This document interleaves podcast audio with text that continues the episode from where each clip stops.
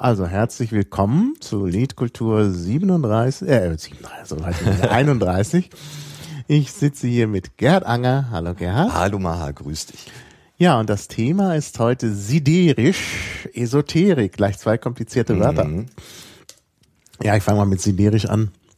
Siderisch, griechisch Sideros, das, der Stahl, das Feste. Ja, bedeutet vielleicht auch Fixstern und ist eben das, was in den Sternen steht. Ähm, ist ein Begriff, der immer wieder von den Leuten im Bereich der Esoterik verwendet wird. Die Astrologie verwendet das, der Okkultismus, der spricht vom Ätherkörper, auf den werden wir nachher auch noch kommen, vielleicht. Und ähm, das alles ist siderisch. Also siderisch ist irgendwie geheimnisvoll, überirdisch, von fremden Mächten geleitet. Ähm, ja, ich hatte überlegt, was ich für ein Wort nehme. Ich habe mich für siderisch entschieden, ähm, weil ich wahrscheinlich keinen extra Podcast über Astrologie machen werde, wo es heute gar nicht so um Astrologie geht. Aber wie gesagt, im Okkultismus kommt das auch vor. Und weil ich Arkan nicht so gut fand. Das kann man vielleicht nochmal in anderen Zusammenhang verwenden. Arkan ist das Geheimnis, das, das Geheimnisvolle. Und esoterisch ist auch ein schwieriges Wort. Esoterisch ist die innere Lehre, die, die eben nur den Eingeweihten bekannt ist, im Gegensatz zu exoterisch. Das ist das, was die normale Wissenschaft so treibt. Für alle zugänglich. Das ist eine Aufteilung, die sogar auf Aristoteles schon zurückgeht. Schreibt überhaupt jemand mit bei den Shownotes?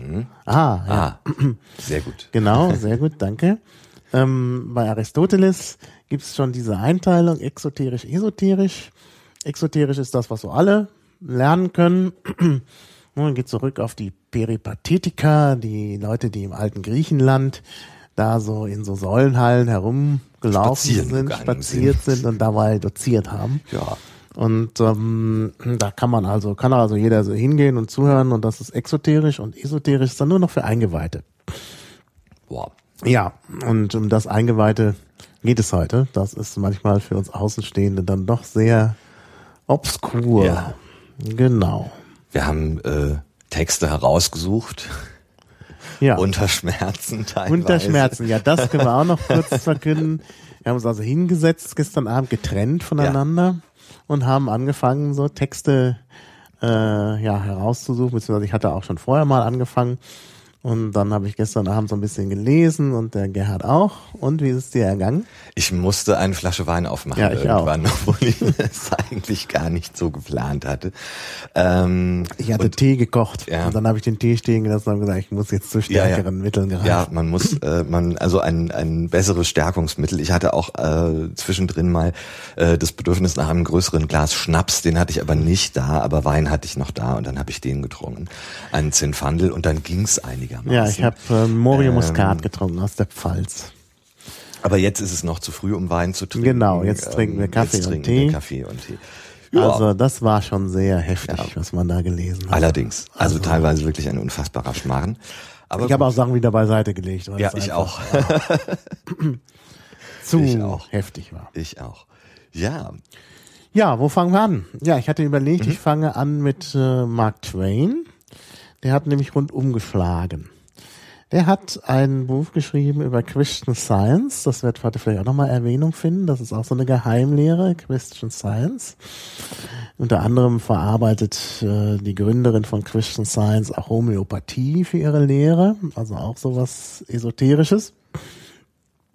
Und ähm, Mark Twain schreibt ein sehr bissiges Buch, sehr ironisch, sehr sarkastisch über Christian Science. Es geht so los, über eine Begebenheit, ähm, die ihm offenbar auch so zugestoßen ist, aber er übertreibt natürlich immer in seinen Beschreibungen.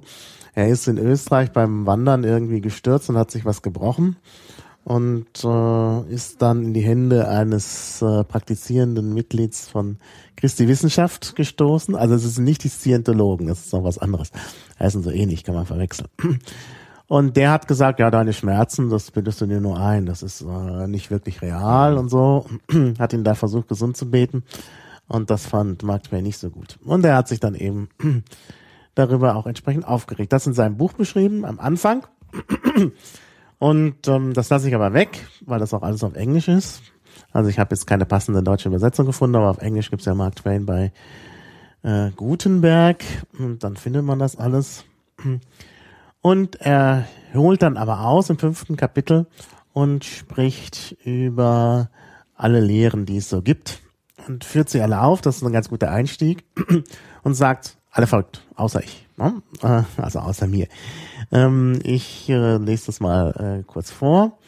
Um, those of us who are not in the asylum and not demonstrably due there are nevertheless no doubt insane in one or two particulars. I think we must admit this. But I think that we are otherwise healthy minded. I think that when we all see one thing alike, it is evidence that as regards that one thing, our minds are perfectly sound.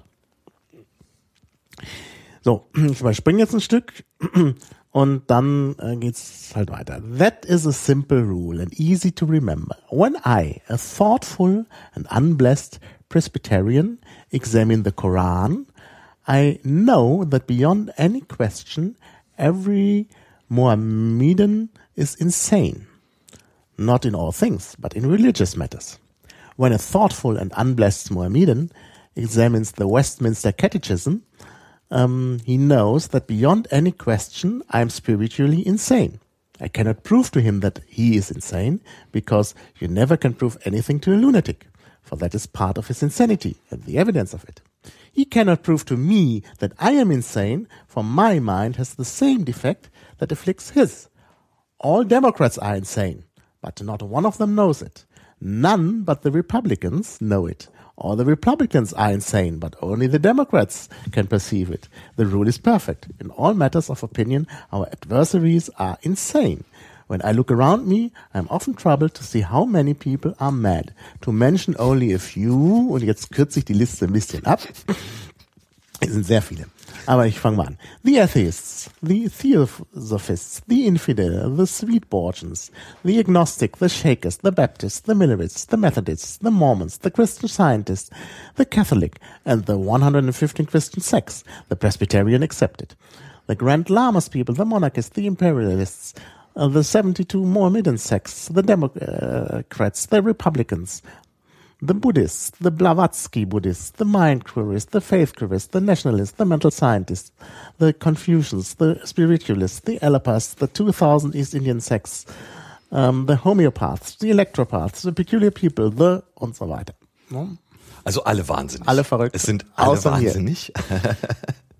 Und- also es sind das äh, ist, äh, fängt schon mal gut an. Ja. Wir stellen also schließen wir uns dem äh, schon mal an, also Mark Twain, dass wir sagen, es sind alle wahnsinnig außer Genau, uns beiden. genau. Ja, das ist Ja, schon mal sehr gut. Das ist Okay. schon mal sehr gut. Also Dann kann uns auch hinterher keiner Strick draus drehen. Also ne, alle, alle verrückt. Ne? Exzellent.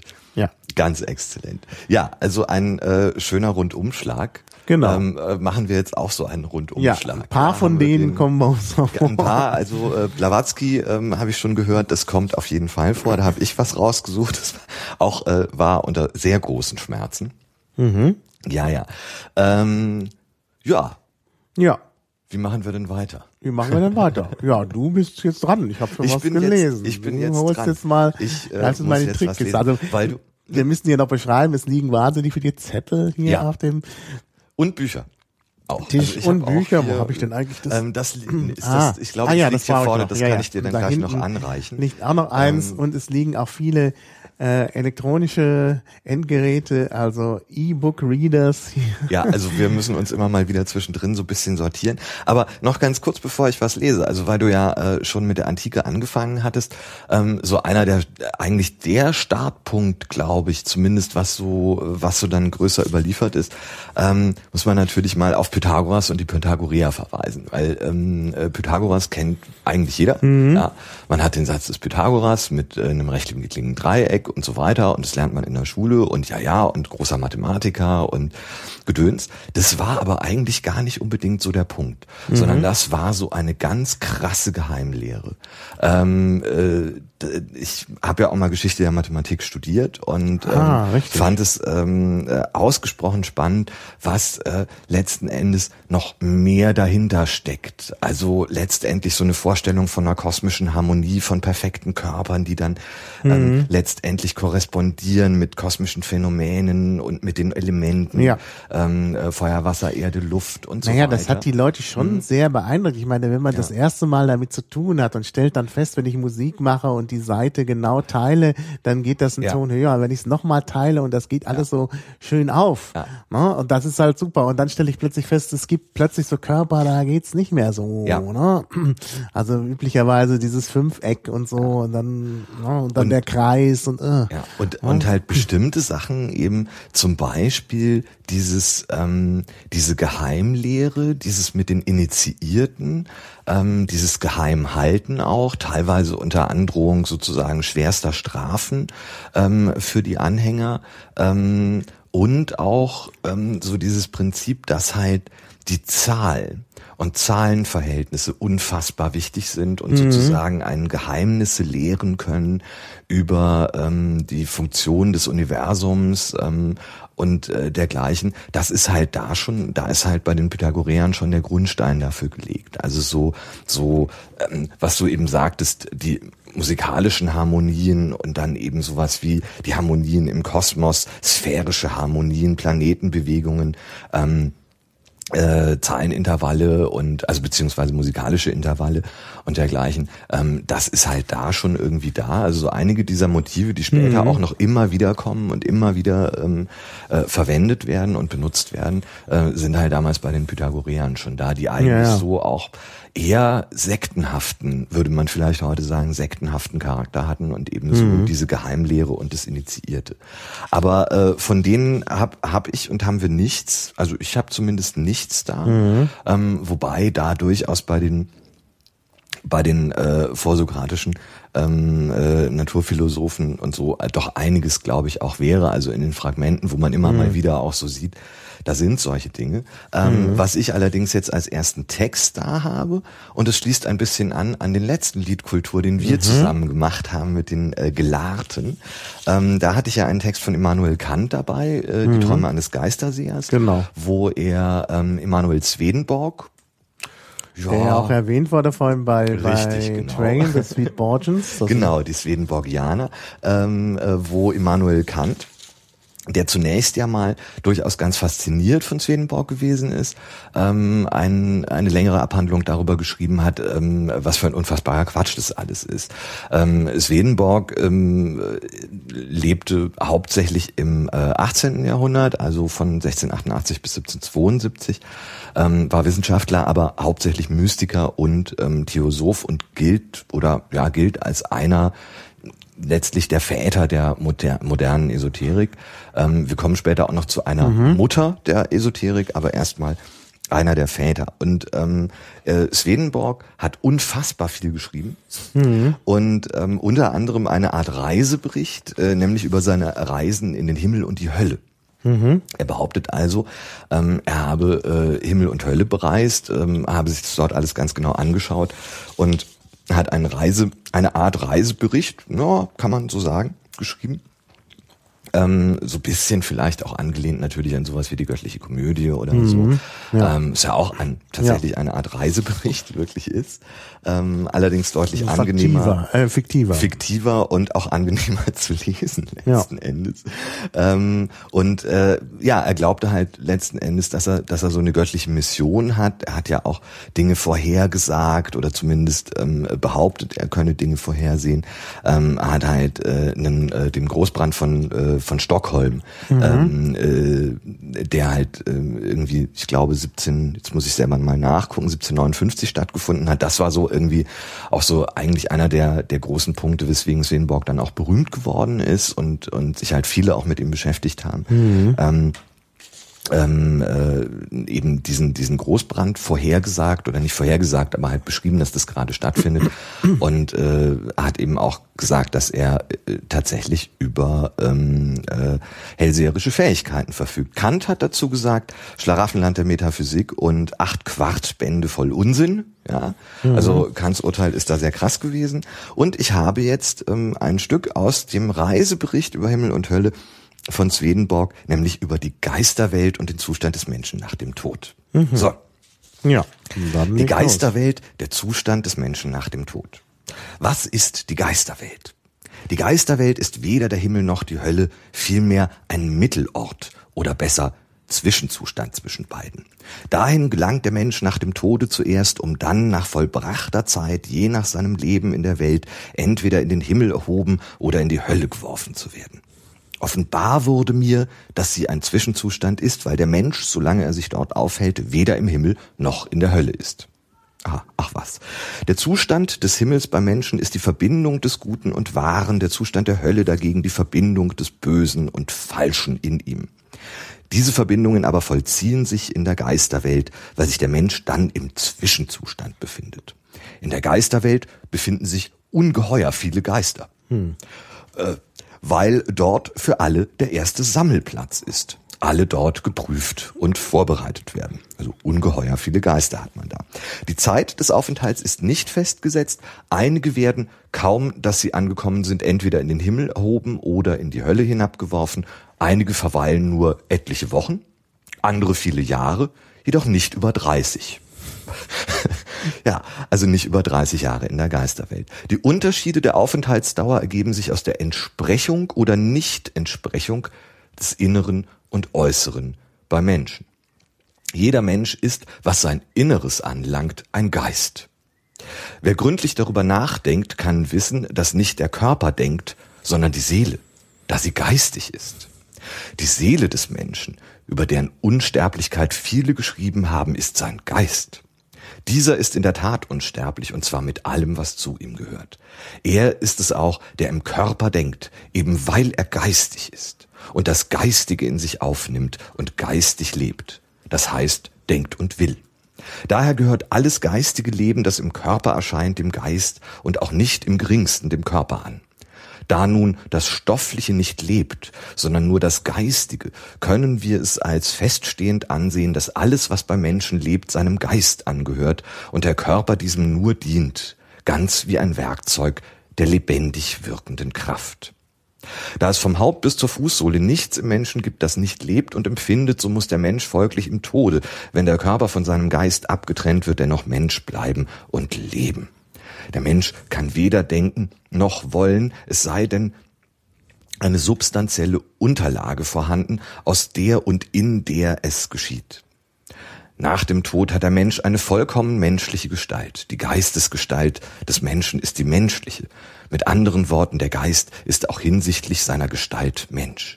Und so geht das über letztendlich hunderte von Seiten weiter ähm, und äh, ist letzten Endes irgendwie ein bisschen grotesk, oder? Ja, aber das mit den 30 Jahren. Hm, das mit den 30 Jahren ist echt mal eine interessante Feststellung, wo er das wohl weiß. Mhm. Naja, gut, wenn er da gewesen mhm. ist. Ähm, aber äh, interessant ist das mit dem Geist und dem Menschen. Ja. ähm, der Mensch ist Geist und so. Das scheint so uns sich durch wie ein roter Faden da durchzuziehen. Mhm. Denn das haben wir natürlich dann auch bei äh, ja, eigentlich überall. Das haben wir eigentlich bei der Theosophie, überall. bei der Blavatsky, das ja. haben wir bei, äh, bei den Anthroposophen. Ja. ja das werde ich dann auch ja. gleich noch lesen. Ähm, mit den drei Welten und so. Äh, der Ätherkörper, das ist, äh, hatte ich hatte gerade ja auch schon. Ähm, also das kommt immer wieder. Das ist tatsächlich äh, und was halt auch noch so ein, so ein Aspekt ist, der so ein bisschen ähm, ja nur angedeutet wird, wobei er das, äh, wobei das äh, Swedenborg an anderer an anderer Stelle auch noch irgendwo sagt, ist, ähm, dass der Mensch nicht, ähm, äh, dass der Mensch letzten Endes, also die Entscheidung, wo er hinkommt, sagt er, es gibt diese Geisterwelt mhm. ähm, und äh, da verweilt man eine Zeit, aber nicht über 30 Jahre, wie wir jetzt gelernt mhm. haben. Und dann äh, kommt man entweder in den Himmel oder die Hölle. Und dann wird es natürlich alles noch unfassbar lange beschrieben und wie viele Engel es gibt und was die machen und so weiter. Ähm, also äh, ich kann äh, die Lektüre nicht wirklich empfehlen. Was er allerdings da sagt, ist, dass der Mensch selber diese Entscheidung trifft, also mhm. selber letzten Endes dafür verantwortlich ist. Ähm, äh, und dass das also nicht jemand anders macht, der das entscheidet, du kommst jetzt in den Himmel oder die Hölle oder, sondern mhm. dass er das selber macht. Und das ist so ein Aspekt, der an, ja. der sehr stark in ganz vielen esoterischen Bereichen eine unfassbar wichtige Rolle spielt. Was Genau. du auch vorher sagtest hier ähm, bei der Mhm. Einladung mit Mark Twain, du bist, du hast gar keine Schmerzen, du, das ist, das bildest du dir nur ein. Ja, ja. Beziehungsweise das, das ist, das passiert dir gar Mhm. nicht wa- von außen, sondern du bist es. Du bist Ja, es, der das irgendwie gerade macht und bei sich selber erzeugt. Und das ist so ein Ding, was oft kommt. Das, Mhm. Wenn man äh, ganz moderne esoterische Literatur liest, die sich mit Krankheiten oder so beschäftigt, also auch schweren Erkrankungen wie Krebserkrankungen oder Mhm. so, ähm, kommt sehr oft dieser Aspekt raus. Ja. Ähm, du bist selber dafür verantwortlich, du bist letzten Endes irgendwie selber dran schuld, dass dir das Mhm. passiert. Ähm, so dieses ähm, Stimmt, so, ja. Das so ist ein interessanter, so ein Part, interessanter. Aspekt. Das ist Ja. auch ein roter Faden in der Ja. Esoterik, ja.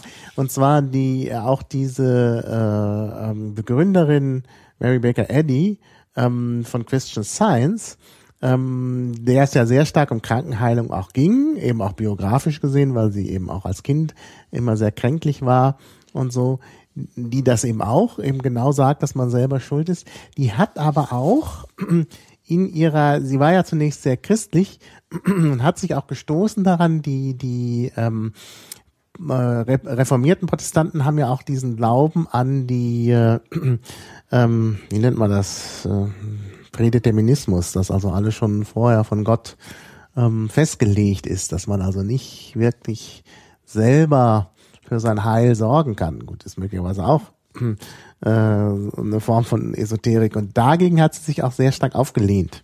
Und das äh, war dann auch der Konflikt. Also tatsächlich, das ist ähm, das ist wohl äh, ein ganz wichtiger Aspekt. Ja, na, das werden wir dann bei der Homöopathie und so auch nochmal Das wiedersehen. äh, begleitet uns heute noch ein paar Mal Das in der äh, Tat. begleitet ja, uns. Ja. Ja. Das Geistige. Ja, Ja. ja. Ja. Tja, Und, und dann, du, musst du jetzt was machen? dann muss ich jetzt was machen, genau. Ja, dann, dann steige ich aber, dann, dann mache ich hier gleich einen Riesenfass auf. ja, Obwohl ich nicht weiß, ob man nicht vielleicht doch eher, ein Weinfass. nein, Blavatsky und Ach so macht, Himmel. bevor man mit Steiner anfängt. Hm. Ähm, aber Steiner habe ich jetzt sonst. Aber das ist Ja. ein Riesenfass. Ähm, wir können auch äh, Blavatsky machen. Ja, mach doch. Ähm, ich habe, Dann bist du da äh, zwar noch mal dran, aber da, das, das- würde, glaube ja ich, nicht besser so- passen, das- weil das so ein bisschen aufeinander Ja, aufbaut. Das ist ja nicht so schlimm. Ähm, Helena Blavatsky, ähm, geboren 1831, gestorben 1891. Ähm, ich hatte ja vorher gesagt, wir kommen noch zu einer Mutter der äh, modernen Esoterik und äh, das ist die. Ähm, die wesentlichen Werke sind ähm, äh, Isis entschleiert oder Isis entwirrt und The Secret Doctrine, die Geheimlehre. Aus dem äh, Buch habe ich auch was äh, herausgesucht, wo sie sich mit ja, sagen wir, wissenschaftlichen Erkenntnissen auf gewisse Weise äh, beschäftigt. Gerade in der Geheimlehre habe ich gestern auch äh, noch länger äh, recherchiert und dabei dann auch den Wein aufmachen müssen. Ja. Das sind so ungefähr hab- 2000 Druckseiten. ähm, Ich habe gestern Und- Abend so ein bisschen das andere ähm, gelesen, Und, also äh, Isis Unveiled und da muss ich auch sagen, da ist und mir es ist, es ist unfassbar. Ja. Ähm, es ist tatsächlich wirklich ganz unfassbar. Ähm, äh, Blavatsky kam ja in äh, deiner, äh, in der Aufzählung von Mark Twain auch vor und so unfassbar diese Texte sind, so unfassbar wichtig ist äh, diese Frau und sind die Werke. Ähm, äh, du hattest ja gesagt, Blavatsky Buddhism oder so, also esoterischer Buddhismus, den man, wie es vielleicht auch ähm, bezeichnet werden kann, und ist für letzten Endes ganz viel, was danach kommt, also auch für ähm, äh, rechtsextreme Esoterik, Ja. ähm, wo wir keine Texte haben. Äh, ich hatte kurz drüber nachgedacht, fand es aber zu eklig, Ja, ja. Ähm, da irgendwas rauszusuchen, ähm, äh, auch besonders wichtig ist, als vielleicht nicht selber eine Begründerin davon, aber eine, die Grundlagen gele gelegt hat, auch was so rassebasierte Ja. Esoterik, Rassenideologie und dergleichen äh, betrifft. Sie schreibt halt, sie, sie fasst halt, also es ist eigentlich praktisch nicht viel Neues, was sie macht. Sie spricht aber von so zum Beispiel von sieben Stadien in der Menschheitsgeschichte und von Wurzelrassen und Unterrassen mhm. und dergleichen.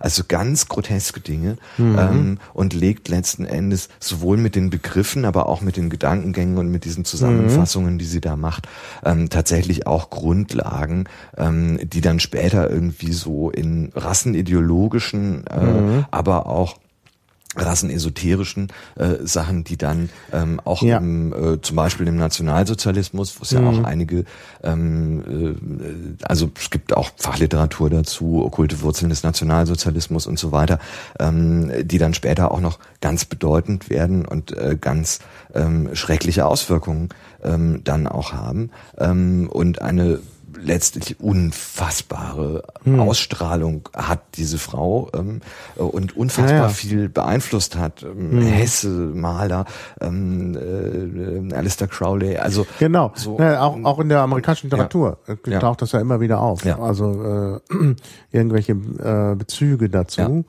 und ähm, äh, ja und das mit den Zyklen äh, der Menschheitsgeschichte, das, das finden wir auch bei, bei sehr vielen. Das ist auch mhm. bei Steiner, gut, der ist natürlich direkt wahrscheinlich von mhm. Blavatsky äh, beeinflusst.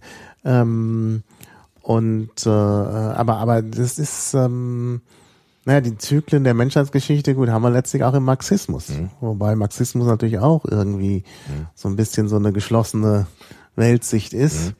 Ähm, also gerade der historische Materialismus ähm, da haben wir das auch. Also das ist möglicherweise Mm, Natürlich ja. auch so ein bisschen die Frage, inwieweit nicht, inwieweit nicht äh, auch die äh, äh, Weltsicht und die Welterklärung von Hegel ähm, hm.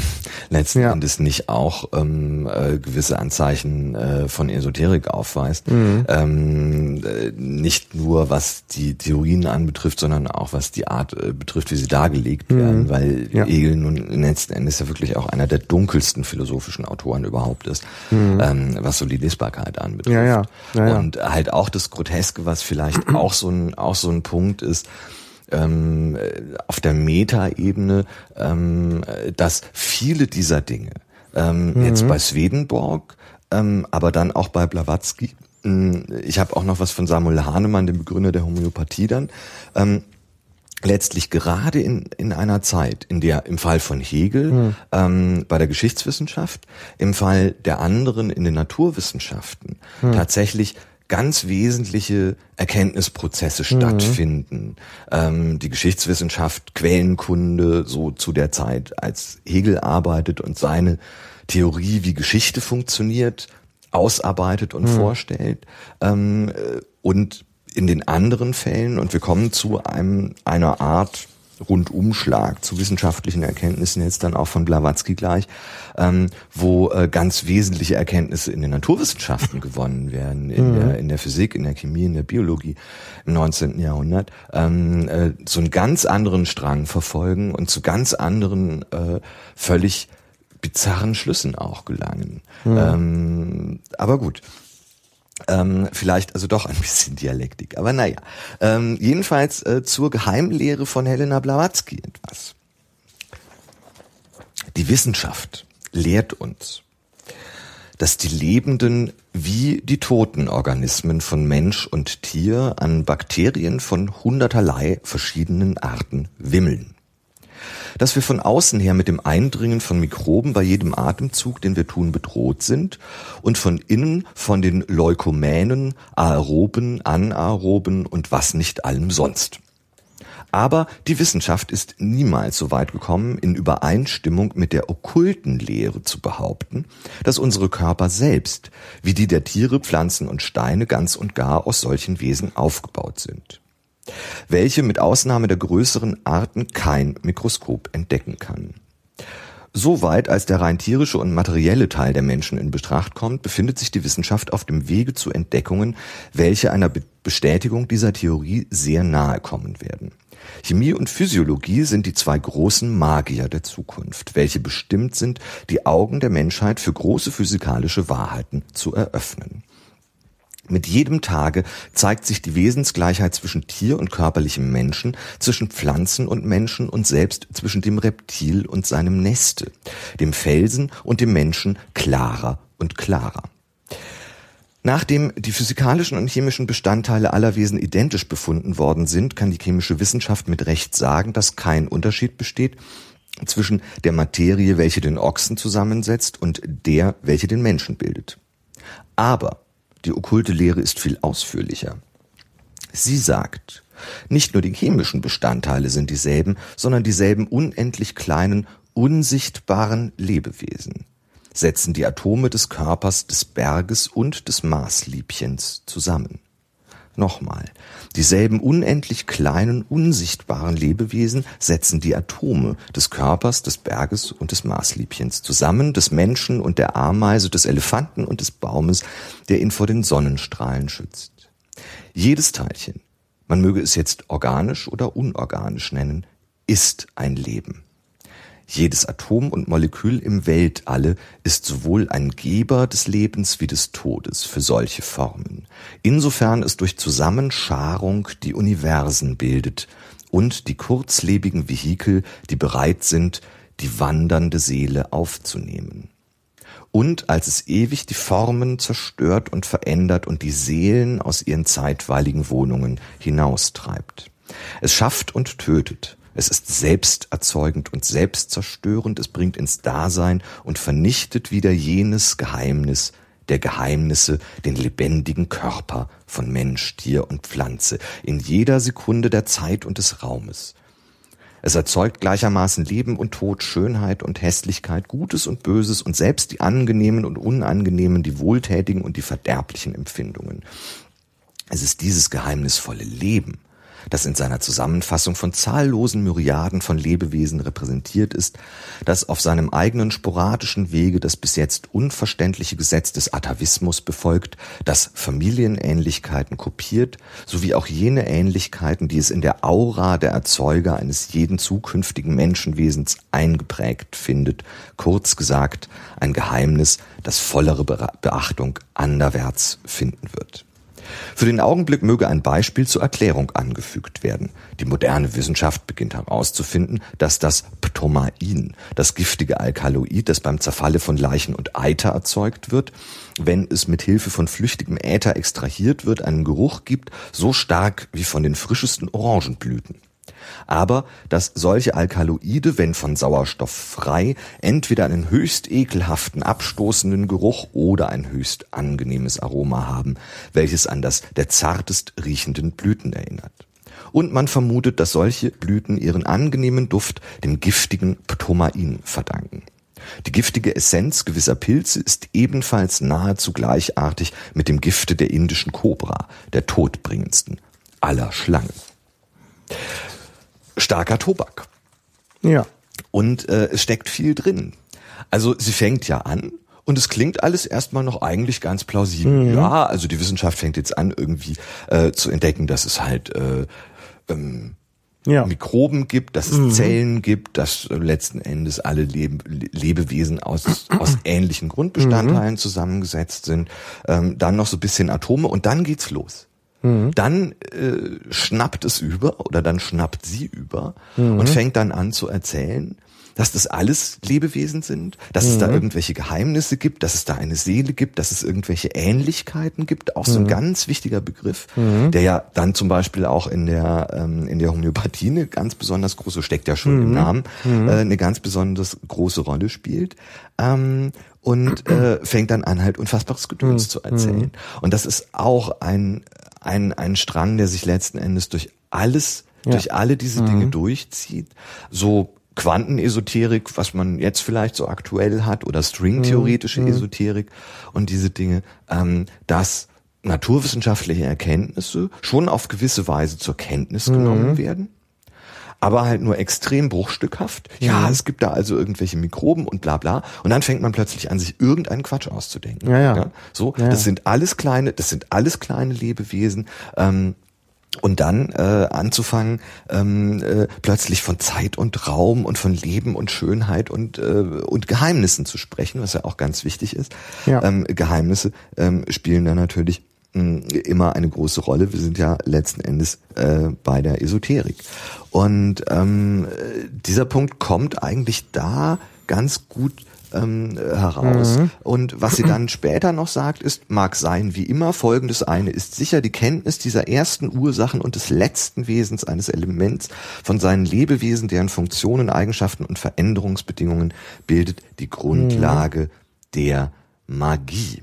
Paracelsus war vielleicht der einzige Okkultist in Europa während der letzten Jahrhunderte der christlichen Ära, welcher mit diesem Geheimnis vertraut war. Aha. So, ähm, also Paracelsus, von dem wir jetzt auch mhm. nichts da haben, Theophrastus Bombastus von Hohenheim, ganz wichtiger mhm. Mann, ähm, mit Säftelehre und allem. Ähm, ja. äh, so, also es gibt Geheimnisse, es gibt Magie und eben der Punkt, man mhm. nimmt naturwissenschaftliche Erkenntnisse ja. ähm, zwar zur Kenntnis, wie vielleicht heutzutage mhm. dann eben äh, Quantentheorie, ähm, äh, Heisenbergsche Unschärfe, äh, mhm. Relation und dergleichen, ähm, als Bruchstück zur Kenntnis genommen wird und dann mhm. sofort irgendwie verwurstet und eingepackt und eingebaut und immer wieder dieses, es gibt da noch mehr, es gibt da das Geheimnis, es gibt da ganz viele Dinge, die man aber, die aber tatsächlich Geheimnischarakter haben und die dann wieder, ja, letzten Endes der Erkenntnis verschlossen bleiben auch. So der Letzte, der das noch wusste, das war Paracelsus und da gibt's ganz viel, ähm, aber wir wissen es halt nicht und wir reden halt drumrum. Mhm. Ja. Mhm. Ja. Und äh, das geht über, äh, über mehrere tausend Seiten. Ähm, äh, sie interpretiert da äh, alles mögliche Zeug und äh, erzählt halt auch immer wieder solche Dinge. Und mhm. ähm, äh, der Stil ist immer unfassbar. Äh, mhm. Ja, ja, also das mit den äh, mit diesem übersteigerten Naturwissenschaften, das haben wir übrigens auch bei Wilhelm Reich, mhm. den ich jetzt leider auch nicht dabei habe, mhm. aber ich kann eine Filmempfehlung abgeben. Mhm. Es gibt gerade einen Film in den Kinos, der Fall Wilhelm Reich. Ich habe ihn selber noch nicht gesehen. Ähm, äh, aber da geht es eben genau um dieses äh, Problem bei ihm, dass er eben dann, äh, er kommt ja auch aus der, im Grunde aus der Psychoanalyse, und macht dann aber auch naturwissenschaftliche Experimente und ähm, findet dann Bione, also solche ähm, Teilchen, die noch irgendwie gerade das Leben äh, erzeugen sollen und dann wird's halt schräg. Mhm. Und das ist halt wirklich wirklich ein Problem. Und das man, man, man hat ja äh, also die die Frage die Frage was was Leben ist mhm. und was ähm, ähm, was sozusagen das Besondere daran ist. Mhm. Und, und so, und so diese, diese, diese Vorstellung, dass halt entweder da irgendwie eine Seele da sein muss oder ja. dass eine, eine besondere Kraft da sein muss, eine Vis Vitalis irgendwie da mhm. sein muss, die halt irgendwie besonders ist, ähm, äh, die nicht nur Menschen, Pflanzen und Tiere haben, sondern zum Beispiel auch Quecksilber, das lebendige mhm. Silber, mhm. das sich ja irgendwie selbst bewegen kann und ja, so ja. und ähm, äh, deswegen ja auch zur Behandlung von Erkrankungen eingesetzt ja, wurde, weil man eben dachte, da ist eine Lebenskraft enthalten in diesem Quecksilber. Ähm, äh, das hat äh, letzten Endes äh, die Menschen äh, über ja, Jahrtausende ähm, äh, ganz intensiv mhm. beschäftigt, herauszufinden, was ist dieses Besondere, was, was es ausmacht, dass irgendein Organismus am Leben ist. Ja. Ähm, und mhm. ähm, von solchen Spekulationen ist man letzten Endes in der Biologie, in, mhm. der, in, der, in der Medizin halt mittlerweile abgekommen. Es gibt verschiedene Definitionen, ähm, mhm.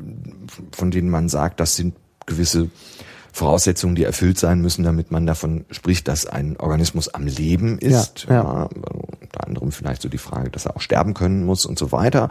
Ähm, hm. Ähm, äh, verschiedene ähm, äh, Dinge, die halt, äh, die man, die man da mittlerweile, die man da mittlerweile ansetzt, aber eben ohne einen Rückgriff auf eine geheimnisvolle hm. Kraft, ähm, sondern eher auf die Art, dass man eben, so wie man eben mittlerweile auch bei Zahlen nicht mehr von einer geheimnisvollen Kraft und irgendeiner, irgendeinem Geheimnis ausgeht oder bei geometrischen Figuren, sondern man definiert die halt axiomatisch. Mhm. Und so ein Kreis ist halt das und das ist ein Dreieck und das ist eine natürliche Zahl, wobei es da auch jahrhundertelange Diskussionen gegeben hat, wie eigentlich eine natürliche Zahl äh, korrekt zu definieren mhm. sei mhm. und was eine äh, natürliche Zahl eigentlich ist. Ähm, Aber äh, diese Frage, ähm, was ist diese Lebenskraft, ähm, die natürlich dann auch bei, bei Hahnemann und in der, in der Homöopathie nochmal eine Rolle spielt, mhm. Heilkraft der Natur und so weiter, ähm, äh, auch solche Sachen, das ähm, äh, hat letzten Endes die Leute schon sehr, sehr lange beschäftigt, ja, ja. aber eben dieses ja, Spekulative an der Stelle. Mhm. So wie in der Mathematik auch, eben das Spekulative, die Zahlenmystik und so weiter. Mhm. Und mhm. in den, ähm, äh, in den Fachgebieten, ähm, die sich sozusagen von der naturwissenschaftlichen oder wissenschaftlichen Seite äh, damit befassen, ähm, geht man halt mittlerweile eher axiomatisch an die Sache ran. Wobei die Frage, wann ein Leben zu Ende ist, natürlich zum Beispiel in der Medizinethik auch immer noch äh, eine sehr große und wesentliche Rolle spielt. Allerdings da eben auch der Rückgriff auf ähm, so Dinge wie eine wie eine esoterische äh, Vis Vitalis halt auch normalerweise nicht stattfindet. Mhm. mhm. Ja, ja, also es ist halt die Frage mit der wissenschaftlichen Methode, was eben mhm. ähm, ja, äh, also bei der Wissenschaft geht es ja immer daran, dass die, äh, darum, dass die Dinge nachvollziehbar sind und vermittelbar und dass der Nächste die gleichen Experimente machen kann oder auch eben spekulativ, wenn es nicht um Experimente geht. Aber das war natürlich deutlich schwieriger, weil man da noch keine Methoden hatte. Mhm. ist ja erst im 19. Jahrhundert hat man ja erst äh, für die Geisteswissenschaft äh, verlässliche Methoden ermitteln können. Also die Hermeneutik, Diltai, auf den kommen wir vielleicht gleich noch, und ähm, äh, eben auch äh, vor allen Dingen der Strukturalismus. Mhm. Also erst Ende des 19. Jahrhunderts. Und ohne diese Methoden ist es halt sehr schwierig. Und dann ist eben die Frage, was passiert dann? Was machen die Leute dann? Und dann äh, ja, geht's dann plötzlich ins freie Spekulieren. Weil letzten Endes, äh, letzten Endes ja in der Naturwissenschaft auch ähm, oder in der Wissenschaftstheorie auch ähm, letztlich äh, in dieser Zeit ähm, äh, und auch noch ein bisschen später, zum Beispiel durch den Wiener Kreis, durch die Falsifizierungs, mhm. äh, genau. Äh, durch das, das Falsifikationsprinzip von, Falsifikationsprinzip. von Popper, ähm, äh, in der Mathematik letzten Endes ja auch äh, erst sehr, sehr spät ähm, in einigen Gebieten eine ähm, Axiomatisierung, die dann stattfindet. Also so eine ganz große Bewegung an, an ganz vielen Stellen in der äh, äh, Geschichtswissenschaft eben zum Beispiel durch ähm, äh, durch die, den Beginn vieler der großen Quelleneditionen, zum Beispiel der Monumenta Germania Historica und so weiter. Also in ganz vielen dieser Bereiche so ein okay, wir müssen da jetzt mal ran. Wir müssen jetzt mal über unsere Grundlagen nachdenken. Was machen wir hier eigentlich und wie machen wir das? Mhm. Also so eine so eine erste, also um 1900, bisschen früher mhm. vielleicht, mhm. Ähm, auch eine Blütezeit äh, wissenschaftstheoretischer Überlegungen. Ja. Ja, ja. Also ja. das nochmal, ähm, vielleicht, weil du das vorhin erwähnt hast, ähm, mit der Falsifizierbarkeit. Ich denke, das ist eigentlich ein einfacher Gedanke. Der hat aber wirklich, das ist eigentlich schade, dass man so spät darauf gekommen ist. Das ist halt Popper, mhm. ähm, äh, dass man halt Hypothesen falsifizieren können muss. Und nur dann ist es eine redliche Wissenschaft, wenn man das kann. Und bei der Esoterik ist es halt so, dass man Dinge nicht falsifizieren kann. Das sind halt wasserdichte Theorien. Auch andere eher angesehene Dinge sind wasserdicht. Also wir haben schon den Marxismus erwähnt. Der ist wasserdicht. Ne? Wenn es irgendwie nicht klappt mit der Abfolge der Gesellschaften, dann wird halt ad hoc irgendwas gefunden. Mhm. Dann gilt das eben nicht für die äh, Leute in Papua-Neuguinea, weil die irgendwie den Feudalismus übersprungen haben. Aber dann gilt es wieder nur für die Weltgesellschaft und dann war, fragt man, was ist die Weltgesellschaft? Also es ist halt immer wasserdicht. Ja. Und ähm, ähnlich auch die Psychoanalyse. Ja. Ist auch so, ja. dass man im Grunde ähm, äh, da nichts falsifizieren ja. Kann grundsätzlich ja. und deshalb und dann halt äh, so die Frage ist okay wenn ich halt alles behaupten kann ähm, ohne dass es also das ist ja letzten Endes so irgendwie der Kern äh, äh, der Falsifizierbarkeit dass es möglich sein muss eine Hypothese zu widerlegen dass also zum Beispiel durch Experiment die Möglichkeit bestehen muss eine von jemandem aufgestellte wissenschaftliche oder auch sonstige Hypothese widerlegen zu können. Mhm. Ähm, sehr schön ist dazu ähm, eine, eine Analogie von Bertrand Russell, ähm, äh, Russells Teekanne. Wir haben hier Ach, ja. Mahas Teekanne. Genau. Ähm, äh, ja. ähm, eine andere äh, Teekanne ist eben die von Bertrand Russell, der genau. sagt, ähm, schön, ja. wenn ich behaupten würde, dass zwischen Erde und Mars eine Teekanne aus Porzellan gebe, welche auf einer elliptischen Bahn um die Sonne kreise, so würde niemand meine Behauptung widerlegen können, vorausgesetzt, ich würde vorsichtshalber hinzufügen, dass diese Kanne zu klein sei, um selbst von unseren leistungsfähigsten Teleskopen entdeckt werden zu können. Aber wenn ich nun zudem auf dem Standpunkt beharrte, meine unwiderlegbare Behauptung zu bezweifeln, sei eine unerträgliche Anmaßung menschlicher Vernunft, dann könnte man zu Recht meinen, ich würde Unsinn erzählen.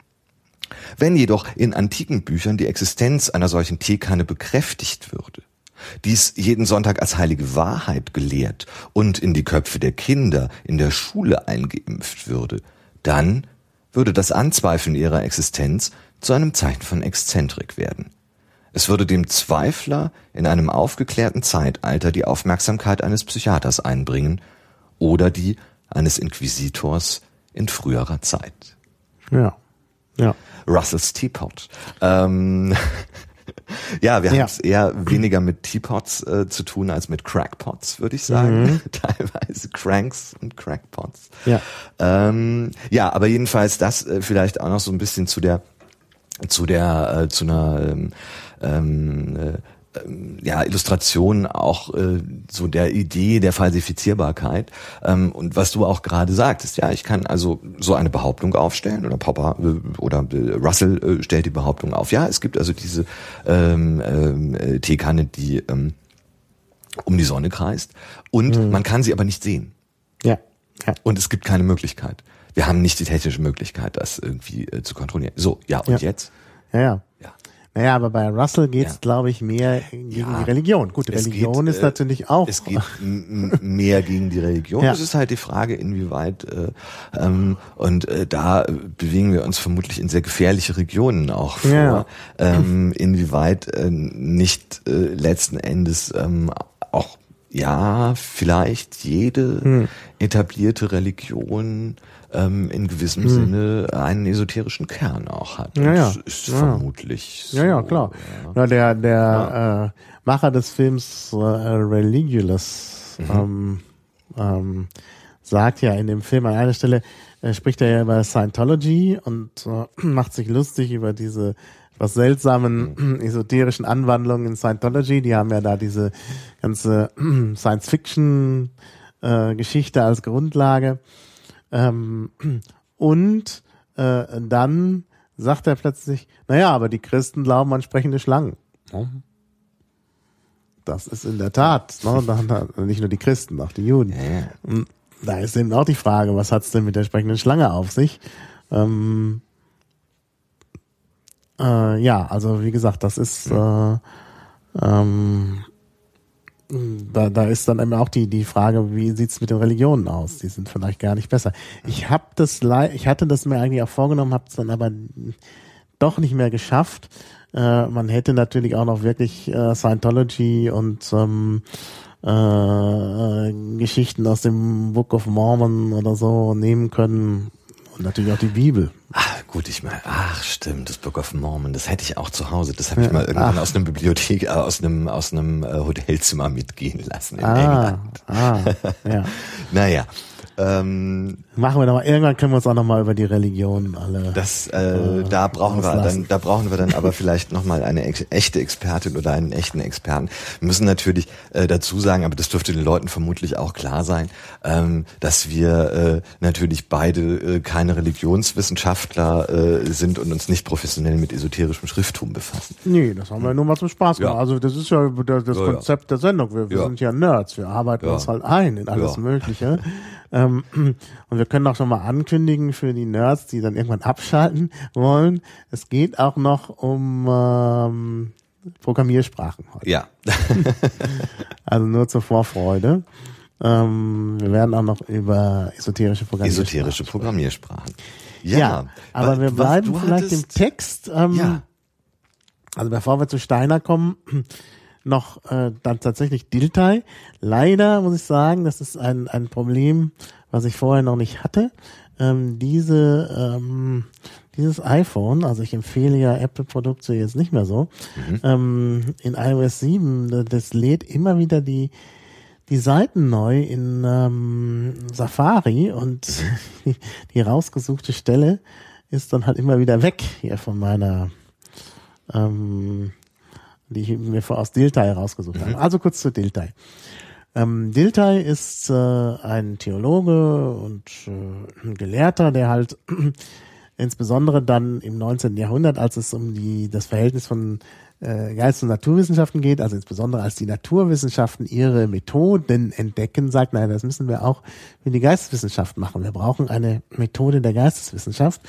Und ähm, damit setzt er sich auseinander in seinem Hauptwerk. Ähm, da geht es halt um Geisteswissenschaft und diese Gedanken werden dann von Esoterikern auch aufgegriffen. Und man muss auch sagen, die Stelle habe ich jetzt leider nicht mehr ziemlich zum Ende seines ähm, Hauptwerkes äh, driftet er auch ab, weil es dann eben auch um Theologie geht und so. Aber ähm, von ihm entwickelt ist eben auch, oder sein Vorschlag ist ähm, tatsächlich die ähm, äh, Hermeneutik. Ähm, also sie wird auf ihn zurückgeführt. Und äh, die Hermeneutik ist tatsächlich ein Ansatz, den man in der ähm, in der Geisteswissenschaft tatsächlich bis heute verfolgt und es ist auch ein Ansatz neben dem Strukturalismus, äh, der, äh, der mir zu Pass kommt. Ähm, also das Problem ist ja, ich mache ja viel, ich kann das ja kurz erläutern, mhm. ich mache ja viel Sprachtypologie. Äh, also was ist das Besondere an äh, verschiedenen äh, Sprachen? Und da ist natürlich immer die Frage, ähm, ja, wie kann man das so sagen? Man hat ja nicht den Überblick über alle Sprachen. Also ich kann nicht, ähm, äh, ich kann nicht alle, wie viele Sprachen auch immer sind, untersuchen. Man geht ja davon aus, 7000 Sprachen ist wahrscheinlich, greift wahrscheinlich immer noch zu kurz. Ähm, die, die kann ich ja nicht. Ja? Äh, und ich muss mich halt, wenn ich wirklich in die Tiefe gehen will, auf wenige Sprachen beschränken. Ein Kollege von mir steht auf dem Standpunkt, dass man ruhig oberflächlich sein kann, wenn man viele Sprachen vergleicht. Das finde ich nicht. Man sollte nie oberflächlich sein. Aber er sagt, man kann eben nicht richtig Typologie betreiben, wenn man in, in die Tiefe geht, wenn man dann nur wenige Sprachen äh, bearbeiten kann. Und da kommt mir eigentlich der Ansatz von Diltai sehr zu Pass mit der Hermeneutik dass ich eben hergehen kann. Und also ich habe das in meinem Buch Respekt, da geht es um Höflichkeit, eben versucht, ähm, habe halt Höflichkeitssysteme mir angeschaut und ich habe halt ein gewisses Vorwissen, weil es ja auch im deutschen Höflichkeitssystem gibt. Das kann ich nicht verleugnen. Auf der Basis des Vorwissens gucke ich mir dann die eine oder andere interessante Sprache an, finde da interessante Strukturen und mit dem neu gewonnenen Wissen gehe ich dann an wieder andere Sprachen ran und äh, kriege dann wieder einen besseren Einblick ähm, und so komme ich halt der Wahrheit immer näher, ohne sie erreichen zu können, weil ich wirklich nicht 7000 Sprachen anschauen kann. Also ich glaube, das ist eine ganz gute Herangehensweise. Im Grunde findet man ja in allen Sprachen mm, immer wieder auch äh, ja im Grunde dasselbe wieder. Das ist wieder diese Sache, die wir auch in der Esoterik natürlich haben. Aber ähm, ja. Ich kann trotzdem irgendwie was machen, auch wenn ich mir nicht so viele Sprachen anschauen kann. Hm. Und das ist halt äh, dieser hermeneutische Ansatz und ich finde das eigentlich ganz überzeugend. Also vielleicht äh, faute de mieux, also weil ich es nicht besser kann. Ähm, aber äh, also der Ansatz ist schon wirklich interessant und von daher hm, kann man das, äh, ja, kann man sich das vielleicht tatsächlich so, äh, kann man so auch arbeiten. Ne? Also ich bin zwar eher vielleicht noch Strukturalist als äh, Hermeneutiker, aber äh, ich finde diesen Ansatz äh, schon brauchbar. So, ja, und jetzt äh, bringe ich auch einen Text von Diltai. Ähm, wie gesagt, auf seinem, seinem Haus, Hauptwerk. Ich muss gleich nochmal schauen, wie es heißt. Äh, na, das findet der Chat jetzt vielleicht schneller raus. Also Einleitung in die Geisteswissenschaft, genau. Ähm, ja. Und da heißt es, Absicht dieser Einleitung in die Geisteswissenschaften. Ähm, ja, und da fange ich mal an einfach.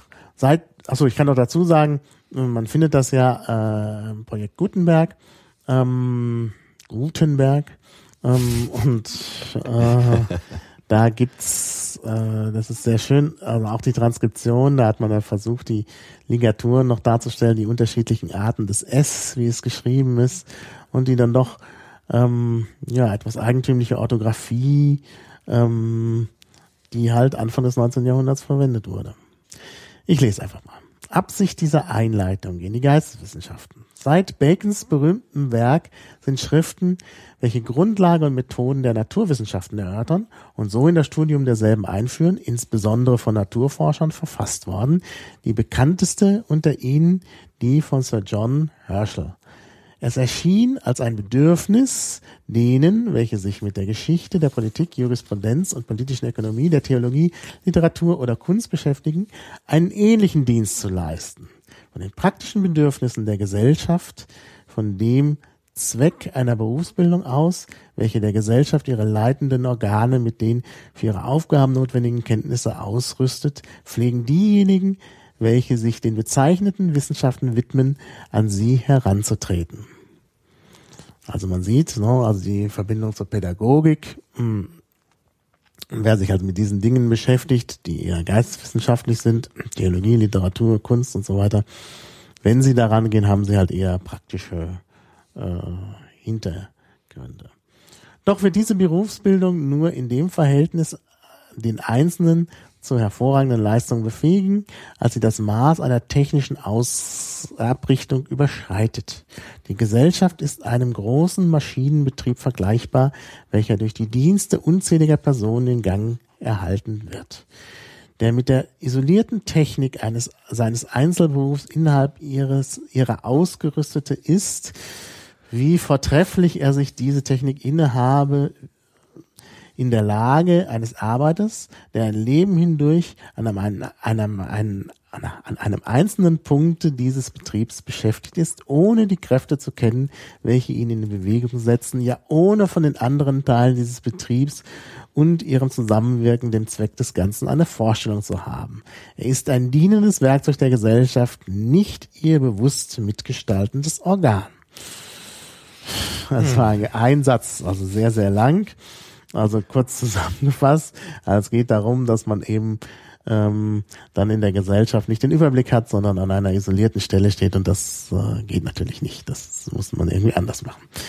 Diese Einleitung möchte dem Politiker und Juristen, dem Theologen und Pädagogen die Aufgabe erleichtern, die Stellung der Sätze und Regeln, welche ihn leiten, zu der umfassenden Wirklichkeit der menschlichen Gesellschaft kennenzulernen, welcher doch an dem Punkt, an, wel an welchem er eingreift, schließlich die Arbeit seines Lebens gewidmet ist. Ja, es liegt in der Natur des Gegenstandes, dass die Einsichten, deren es zur Lösung dieser Aufgabe bedarf, in die Wahrheit zurückreichen, welche der Erkenntnis sowohl der Natur als der geschichtlich-gesellschaftlichen Welt zugrunde gelegt werden müssen. So gefasst begegnet sich diese Aufgabe, die den Bedürfnissen des praktischen Lebens gegründet ist, mit einem Problem, welches der Zustand der reinen Theorie stellt. Ja. Hm. Ich glaube, ich höre mir auf. Das hm. ist alles sehr, sehr komplex vorzulesen mit diesen langen Sätzen. Also es geht hier eben auch um das große Ganze. Hm. Er will halt den Blick stärken für das große Ganze äh, und aus der Isolierung der Einzeltechniken eben herauskommen. Hm. Und das ist natürlich ein Grundgedanke, den, den wir dann wiederfinden bei den Esoterikern. In der Tat. Es geht immer um die, es geht immer um eine vollständige Welterkenntnis. Genau. Beziehungsweise um eine Theorie davon. Dir wird übrigens äh, im äh, Chat äh, ähm, unterstellt, äh, du äh, würdest ähm, dich ähm, hm, wie war das? Jetzt muss ich selber nochmal nachgucken. Ähm, äh, du folgst dem Ansatz von Hermes Trismegistos. Ja, ja Hermeneutik. Dann müssen wir, dann müssen wir natürlich kurz. Ähm, der äh, Hinweis ist natürlich sehr gut ähm, äh, Hermes Trismegistos. Ja, wer ist Hermes Trismegistos? Ähm, man äh, hat wohl mal irgendwie gedacht, dass es den wirklich gegeben haben soll, also den dreimal größten Hermes ähm, mhm. äh, als Verfasser äh, der hermetischen Schriften. Ähm, der Begriff hermetisch ist ja heute, man hat ja, man spricht von hermetischen, man ja. spricht von hermetischem Abriegeln und so weiter. Ähm, äh, natürlich immer noch äh, ein Begriff ähm, und äh, soll also ist der fiktive Verfasser des Corpus Hermeticum, mhm. das in äh, der Renaissance irgendwann halt wiederentdeckt worden ist und äh, eigentlich eine Sammlung halt von von äh, auf Griechisch verfassten ja, Traktaten ähm, über Welt, Kosmos, Mensch und Gedöns. Ja. Mhm. Ähm, und äh, ist tatsächlich auch eine sehr wichtige Quelle für alle möglichen esoterischen Richtungen. Also so eigentlich so einer der, der großen, einer, einer der, einer der großen Ausgangspunkte für auch irgendwelche, äh, für auch irgendwelche Grimoires und magischen Traktate und so weiter und so fort. Ähm, also insofern äh, ein ganz guter Hinweis. Ich habe jetzt daraus allerdings nichts rausgesucht, weil sich es auch, finde ich, nicht so wahnsinnig gut vorlesen lässt. Ähm, aber man kann sich das mal angucken. Es gibt irgendwo, ach, es gibt eine hermetische Gesellschaft. Das ist schön. Äh, da haben wir gleich mal hier wissen, aha, historische Schriften der Gnosis. Großmeister. Ah, Bücher, Vorträge und Artikel des Großmeisters. Naja, gut. Und Rosenkreuzer sind auch mit dabei. Also ähm, sehr schön. Ach, die Rosenkreuzer, wer, ja, stimmt. Wer, wer sich, wer sich dafür ne? die chemische Hochzeit des Christiani Rosenkreuz, wer sich dafür interessiert, ähm, es gibt eine hermetische Gesellschaft. Ähm, das ist bestimmt dann auch nochmal irgendwie ganz lustig. Und an der Stelle vielleicht ähm, noch, äh, weil ich jetzt hier bei den Recherchen schon mehrfach wieder auf äh, Namen und Dinge gestoßen bin, äh, die mich daran erinnert haben. Und ich das Buch auch kürzlich verschenkt habe. Ähm, ähm, mal das Foucault'sche Pendel, wer also ah. da mal Lust drauf hat. Ja. Ähm, äh, und jetzt ist ja auch Winterszeit bald ähm, für die langen Winterabende. Was ganz Amüsantes zu lesen, was auch mit Esoterik, Geheimgesellschaften äh, und äh, Verschwörungstheorien oder erfundenen Verschwörungen zu tun hat, kann äh, mal das ähm, Foucault'sche Pendel von Umberto Eco lesen, ähm, wo er mit äh, für ihn äh, typischer Gelehrsamkeit ähm, auch aus sehr vielen äh, esoterischen Werken zitiert. Äh, man wird äh, auf einige der Dinge, äh, über die wir gesprochen haben, ähm, auch äh, dort wieder stoßen. Ähm, und ich sehe hier zum Beispiel Isaac Casaubon, ähm, der äh, herausgefunden hat, dass es wohl äh, diesen ähm, Hermes Trismegistos nicht gegeben hat, sondern dass das später entstanden ist. Ähm, textkritische Erwägungen haben ihn also 1614 dazu erwogen. Dieser Casaubon, der kommt in, im Foucault'schen mhm. Panel nämlich auch irgendwo ja. mal vor, ja. wenn ich mich da recht erinnere. Ja, ich erinnere mich auch. Ja, Dunkel. und alle möglichen anderen Zausel. Ja, also, äh, du als Anhänger des Hermes Trismegistos bist jetzt als solcher identifiziert. Aha. Ähm, ja, das äh, haben wir zumindest das erreicht. Aha. Ähm, Gut. Sehr schön. Ja, ähm, was machen wir als nächstes?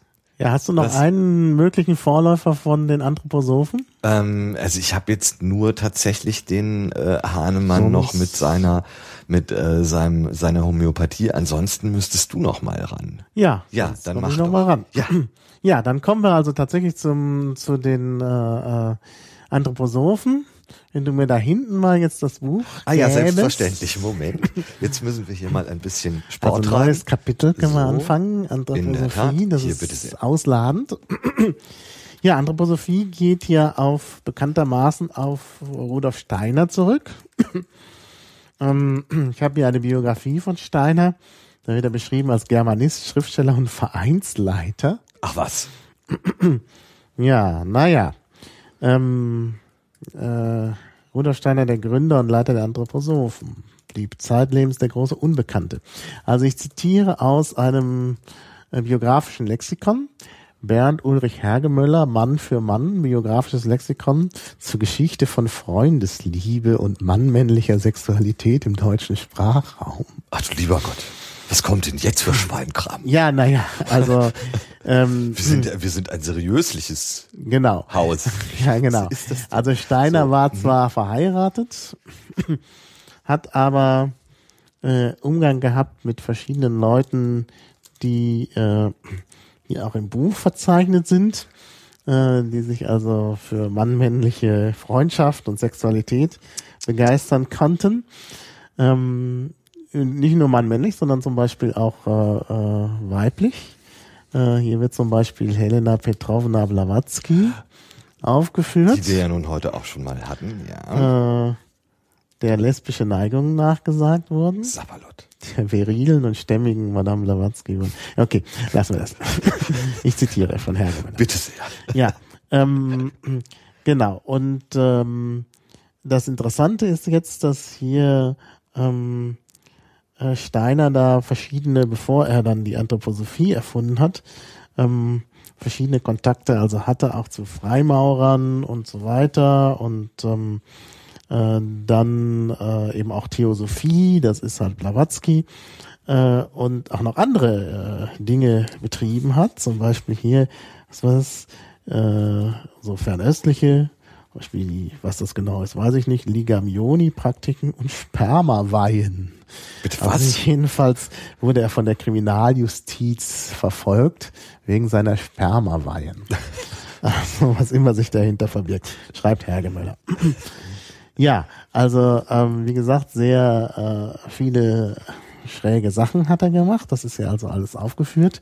Ähm, und ähm, äh, er hat sich dann irg- irgendwie äh, überworfen äh, mit den Theosophen, also insbesondere Blavatsky und dann auch äh, einer, dem Vorstands, der Vorstandsvorsitzenden der Theosophischen Gesellschaft, Annie Besson, die sich dann sehr stark für Fernöstliches interessierte, insbesondere für Krishnamurti.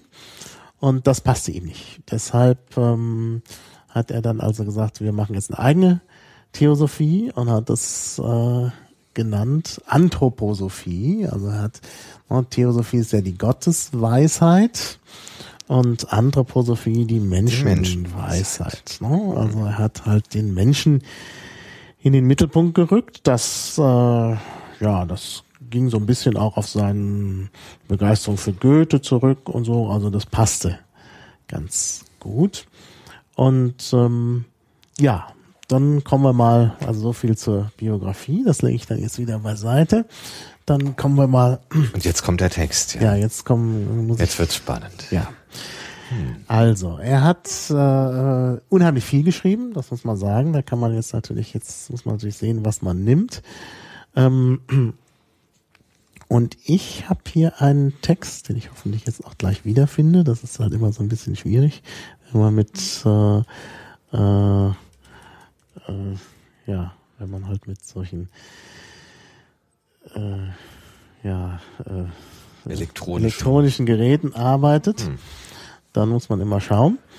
Und äh, da habe ich einen Text aus ähm, seinem Gesamtwerk. Das ist im Internet sehr gut zugänglich. Kann ich auch gleich mal äh, posten hier. Ach so, ich kann vielleicht noch kurz sagen, bevor ich den Text lese, wie ich darauf gekommen bin. Ähm, es gibt einen Twitter-Account, Steiner Meiner.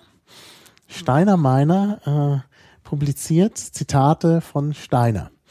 Und ich habe zunächst gedacht, das sei ein seriöser Account eines Anhängers äh, von Steiner. Inzwischen bin ich aber der Meinung, das kann nicht sein. Er verlinkt zwar auf die Gesamtschriften, aber hm, das hat irgendwie was Satirisches. Hm. Also du meinst, die Weil Zitate da können sehr nicht, viele äh, okay. schräge Zitate kommen.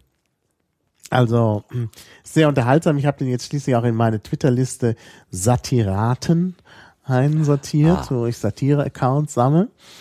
Ähm, und da ist er auch dabei und es ist immer wieder sehr interessant, was da so kommt. Also kann ich empfehlen. Und dort sind also auch die Texte verlinkt, das Gesamtwerk, Gesamtausgabe GA heißt sie und GA9 ist das Buch über Theosophie. Und da äh, stellt er seine Drei-Welten-Theorie vor, die sehr grundlegend ist und dann auch von vielen anderen aufgegriffen worden ist. Die Drei-Welten-Theorie finden wir im Ansatz auch bei jemandem, der vielleicht Steiner gar nicht rezi äh, rezipieren konnte, nämlich bei ähm, Christian Science. Da können wir vielleicht noch drauf kommen. Aber ja, ich, ich äh, lese das jetzt einfach mal hier. Ähm, also, die Drei-Welten-Theorie, erster Abschnitt, die Seelenwelt. Die Betrachtung des Menschen hat gezeigt, dass er drei Welten angehört. Aus der Welt der physischen Körperlichkeit sind die Stoffe und Kräfte entnommen, die seinen Leib auferbauen. Er hat von dieser Welt Kenntnis durch die Wahrnehmung seiner äußeren physischen Sinne.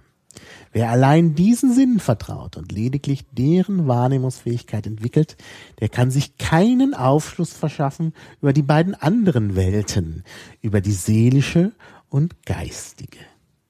Ob ein Mensch sich von der Wirklichkeit eines Dinges oder Wissens, äh, Entschuldigung, ob der, ob ein Mensch sich von der Wirklichkeit eines Dinges oder Wesens überzeugen kann, das hängt davon ab, ob er dafür ein Wahrnehmungsorgan, einen Sinn hat. Es kann natürlich leicht zu Missverständnissen führen, wenn man, wie es hier geschieht, die höheren Wahrnehmungsorgane geistige Sinne nennt. Denn wenn man von Sinnen spricht, so verbindet man damit unwillkürlich den Gedanken des Physischen. Man bezeichnet ja gerade die physische Welt auch als die sinnliche im Gegensatz zur geistigen. Um das Missverständnis zu vermeiden, muss man berücksichtigen, dass hier eben von höheren Sinnen nur vergleichsweise in übertragenem Sinne gesprochen wird. Wie die physischen Sinne das physische wahrnehmen, so die seelischen und geistigen das seelische und geistige. Nur in der Bedeutung von Wahrnehmungsorgan wird der Ausdruck Sinn gebraucht. Der Mensch hätte keine Kenntnis von dem Licht und der Farbe, wenn er nicht ein lichtempfindendes Auge hätte. Er wüsste nichts von Klängen, wenn er nicht ein klangempfindendes Ohr hätte. In dieser Bezeichnung sagt man mit vollem Recht, der deutsche Philosoph, sagt mit vollem Recht der deutsche Philosoph Lotze, ohne ein lichtempfindendes Auge und ohne ein klangempfindendes Ohr wäre die ganze Welt finster und stumm. Es würde in ihr ebenso wenig Licht und Schall geben, als ein Zahnschmerz möglich wäre ohne einen den schmerzempfindenden Nerv des Zahnes. Um das, was hiermit gesagt ist, im richtigen Lichte zu sehen, braucht man sich nicht einmal zu überlegen, wie ganz anders, als wenn die Menschen sich die Welt für die niederen Lebewesen offenbaren muss, die nur eine Art Tast- und Gefühlssinn über die ganze Oberfläche des Körpers ausgebreitet haben. Licht, Farbe und Ton können für diese jedenfalls nicht in dem Sinne vorhanden sein, wie für Wesen, die mit Augen und Ohren begabt sind. Also wir sehen, es geht äh, darum, wieder diesen Menschen, den Menschen in die in den Mittelpunkt zu setzen und eben hier, äh, ja, es geht hier um Sinn und dann soll es eben, ich überschlag mal ein bisschen was, ähm, äh, kommt dann wieder auf Goethe, äh, dass äh, man eben auch noch Wahrnehmungsorgane für höhere Sinne hat. Ja, also es gibt diese höheren Sinne. Für denjenigen, der solche höheren Sinne nicht hat, sind diese Welten finster und stumm, wie für ein Wesen ohne Ohr und Auge die Körperwelt finster und stumm ist. Allerdings ist das Verhältnis des Menschen zu diesen höheren Sinne etwas anderes als zu den körperlichen. Dass diese letzteren in ihm vollkommen ausgebildet werden, dafür sorgt in der Regel die gütige Mutter Natur. Sie kommen ohne sein Zukommen zustande, Zutun zustande. An der Entwicklung der, seiner höheren Sinne muss er selbst arbeiten. Er muss Seele und Geist ausbilden, wenn er die Seelen- und Geisteswelt wahrnehmen will, wie die Natur seinen Leib ausgebildet hat, damit er seine körperliche Umwelt wahrnehmen und sich in ihr orientieren könne. Eine solche Ausbildung von höheren Organen, welche die Natur noch nicht selbst entwickelt hat, ist nicht unnatürlich, denn im höheren Sinne gehört ja auch alles, was der Mensch vollbringt, mit zur Natur. Nur derjenige, welcher behaupten wollte, der Mensch müsse auf der Stufe der Entwicklung stehen bleiben, auf der er aus der Hand der Natur entlassen wird, nur der könnte die Ausbildung höherer Sinne unnatürlich nennen. Von ihm werden diese Organe verkannt in ihrer Bedeutung im Sinne des angeführten Ausspruches Goethe, Goethes.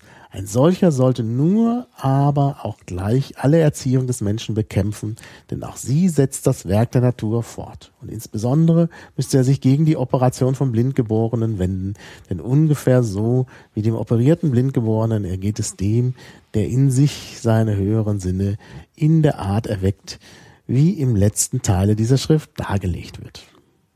Ja. Das Erwecken der höheren Sinne. Genau, genau. um auch wieder zu geheimnisvollen Erkenntnissen zu gelangen, vermutlich, ja. Genau, ja, ja. und das, äh, daran muss man halt arbeiten. Ja. Und wer es halt nicht kann, der, ne, der hat halt Pech gehabt halt und Pech bleibt gehabt. halt auf der Stufe stehen. auf der Stufe aus, stehen, aus, genau. Aus der, in die Hand also, der gütigen Mutter Natur und so weiter. Ja, und hm. damit ist natürlich klar, hm. auch wieder wasserdicht, hm. wenn ich es nicht, wenn ich da keinen Zugang habe. Tja, habe ich halt Pech gehabt. Ne? Hm. Nicht falsifizierbar. Ja. Auch wieder, naja, tja, seltsam alles. Es ist wirklich ausgesprochen seltsam alles, oder? In was für, in was für Dinge wir uns da jetzt einarbeiten Ja, ja. mussten, ist Ja. schon eigentlich ziemlich grotesk. Ja. Ich habe auch gerade noch irgendwie so ein bisschen drüber nachgedacht, weil wir ja vorher auch mit der Antike angefangen haben. Ähm, äh, bevor wir, ich weiß nicht, was wir als nächstes würde ich dann den Hahnemann oder was hast du dann? noch? Ja, ich würde sagen, wir machen den, den Hahnemann. Machen wir dann die Homöopathie. Aber mh, bevor wir die Homöopathie, so die Frage, ähm, was ist es offensichtlich für ein Bedürfnis, das, das damit irgendwie befriedigt werden soll. Also Blavatsky, die eben sagt, ja, da gibt's jetzt naturwissenschaftliche Erkenntnisse und ähm, dann aber sofort wieder irgendwie dieses Geheimnis und dieses Ja und das ganze Universum und so weiter und wie das alles funktioniert und also wieder so eine tatsächlich esoterische Geheimlehre draus macht. Ähm, heißt ja auch so, das Buch heißt ja auch die Geheimlehre. Ähm, hier jetzt bei ähm, ähm, bei Steiner, der sagt, ähm, man muss also diese höheren Sinne ähm, aktivieren oder ausbilden, um eben zu ganz anderen und neuen und auch wieder geheimnisvollen und einen irgendwie über, also erhöhenden oder oder perfektionierenden oder verbessernden ähm, ähm, Zustand zu erreichen oder da irgendwie hinzukommen. Ähm, so dieses dieses Bedürfnis oder dieses diese diese diese Grundlinie eigentlich. Ja, man hat also gewisse Sinnesorgane, man hat auch gewisse Erkenntnisverfahren, wie zum Beispiel naturwissenschaftliche Erkenntnisverfahren und so weiter und so fort. Aber das reicht immer nicht. So diese Vorstellung, dieses ähm, es muss immer noch was anderes da sein. Da muss Ja. es doch irgendwas Ja. anderes geben. Ähm, das ist bei der Blavatsky, das ist ein Text, den ich jetzt nicht dabei habe, auch so dieses, ähm, wo sie sich fast schon so ein bisschen bedauernd über die arme Naturwissenschaftler äußert, die halt bei vielen, auf viele Fragen die Antwort geben müssen, das weiß ich nicht. Und ähm, äh, also dieses diese, die, die- diese, diese, diese, dieser Grundtenor eigentlich immer, dass das, was wir jetzt so erkennen und was wir mit unseren äh, bisschen schrabbeligen Erkenntnisverfahren und mit unseren bisschen schrabbeligen Sinnen, die halt nicht so toll sind, sondern halt gerade nur so das, was wir gerade irgendwie gekriegt haben, ähm, das reicht nicht und es gibt da noch viel mehr. Ja. das ist so äh, so eigentlich ein ein Grund ein Grundklang, der irgendwie so da ist, um das jetzt mal so ein bisschen esoterisch zu formulieren. Ähm, und vielleicht auch so, ich, ich, ich weiß nicht, so vielleicht wie bei Platon mit den Ideen, dass es Ja. da so ein, dass es eine, eine, eine Sphäre irgendwo geben muss, in der sozusagen das, das Grundbild eines jeden äh, Dings, das man hier irgendwie so hat, ja, ob es jetzt ein Stuhl ist oder sonst irgendwas, dass es da ein Grundurbild irgendwo gibt, eben die Idee davon, was ein Stuhl ist, ähm, oder sonst irgendwas. Das ist so dieses, ja, wie vielleicht im Höhlengleichnis oder so. Ja. Wir sind irgendwo und wir, wir sehen nur Schatten von irgendwas und es gibt da noch eine ganz eigene, eine ganz andere Welt und Ja. das ist die echte Welt. Wir sehen nur, wir sehen nur eine Spiegelung davon oder einen Schatten davon oder sonst irgendwas. Wir erkennen gar nicht das, was wirklich ist. Wir erkennen nicht die Realität. Es gibt eine andere Realität, die ist aber sehr geheimnisvoll und man muss ganz verschiedene Dinge tun. Und so hat halt äh, jeder irgendwie, äh, äh, vielleicht dieser Theoretiker seine eigene, sein eigenes Verfahren. Wir haben Ja. ja festgestellt, Ja. sind alle wahnsinnig, äh, sein eigenes Verfahren entwickelt, ähm, um äh, mit diesem Problem umzugehen, äh, das er oder sie glaubt erkannt zu haben, dass es nämlich eigentlich eine wirkliche Realität gibt, Mhm. ähm, äh, die aber eben nicht das ist, was wir hier so vorfinden oder Ja. so. Naja. Ja, ähm, äh, Samuel Hahnemann. Das ist der äh, Begründer der Homöopathie. Homöopathie wird ja äh, äh, auch praktiziert.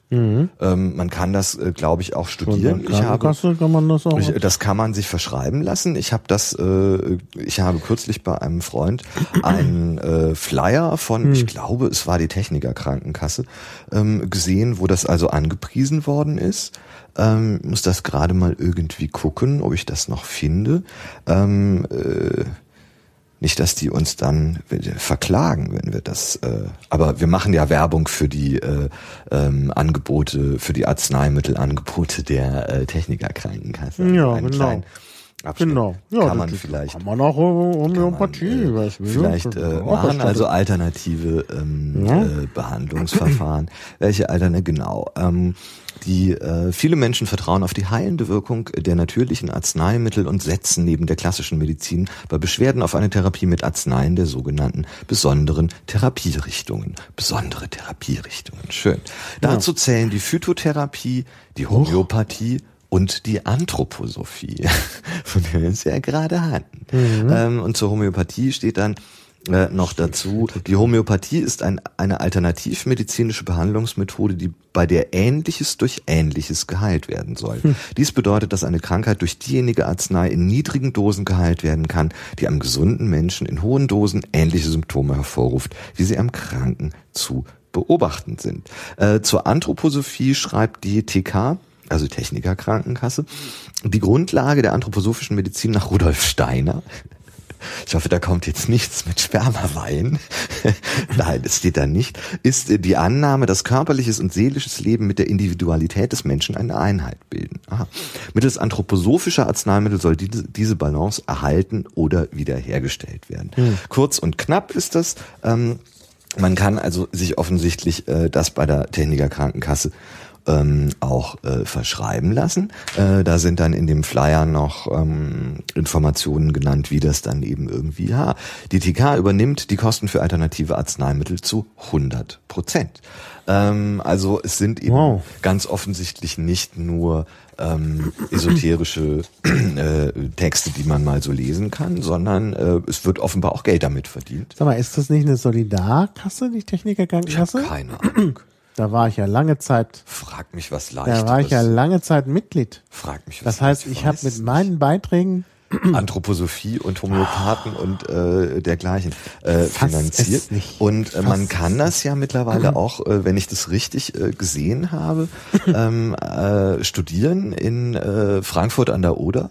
Mhm. An der Viadrina, glaube ich, ist da nicht irgendwie, gab es da nicht ganz viel Gezeter, weil da irgendwie ein Homöopathie-Lehrstuhl oder irgendwas eingerichtet werden sollte oder sowas in der Art? äh, könnte sein, ja, ich habe sowas gehört.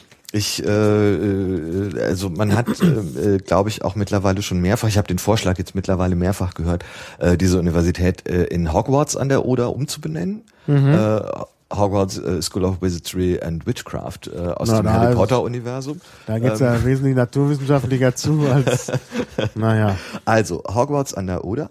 Ähm, äh, Also kurz noch äh, Ja. äh, als Ergänzung, die Phytotherapie ist sogar was Anständiges. ach, ist das was Die seriöses? Pflanzenheilkunde. Das Gut. kann man natürlich auch unanständig betreiben, aber man kann. Okay.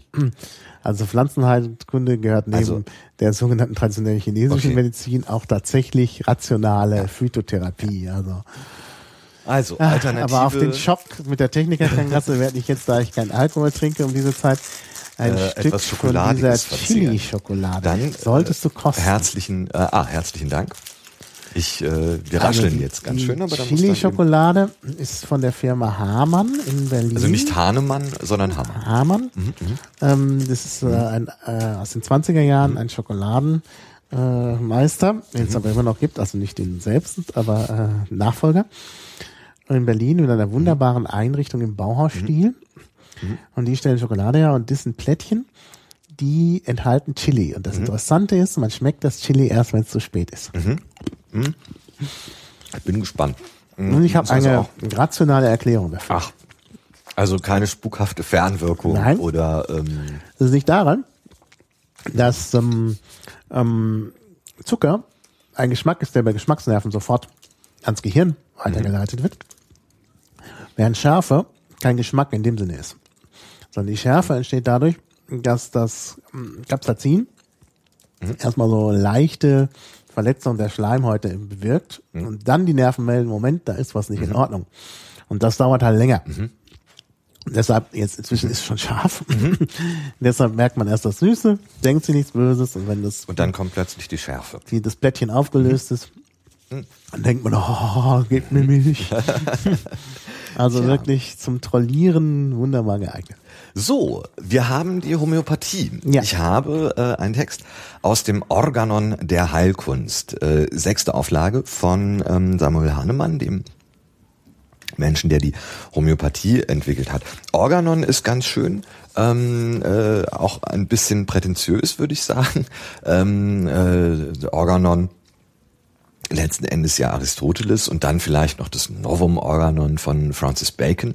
Ähm, also man äh, kann äh, sich schlechtere oder äh, unwichtigere äh, Vorbilder für die Benennung eines äh, wissenschaftlichen Werks suchen als das. Ähm, das Organon der Heilkunst, sechste Auflage. Was schreibt der Herr Hahnemann? Das sind so ein bisschen die äh, Bestandteile oder die Paragraphen, wo er äh, die Grundlagen seiner Theorie entwickelt und ich lese das jetzt einfach mal so ein bisschen vor. Paragraph 9.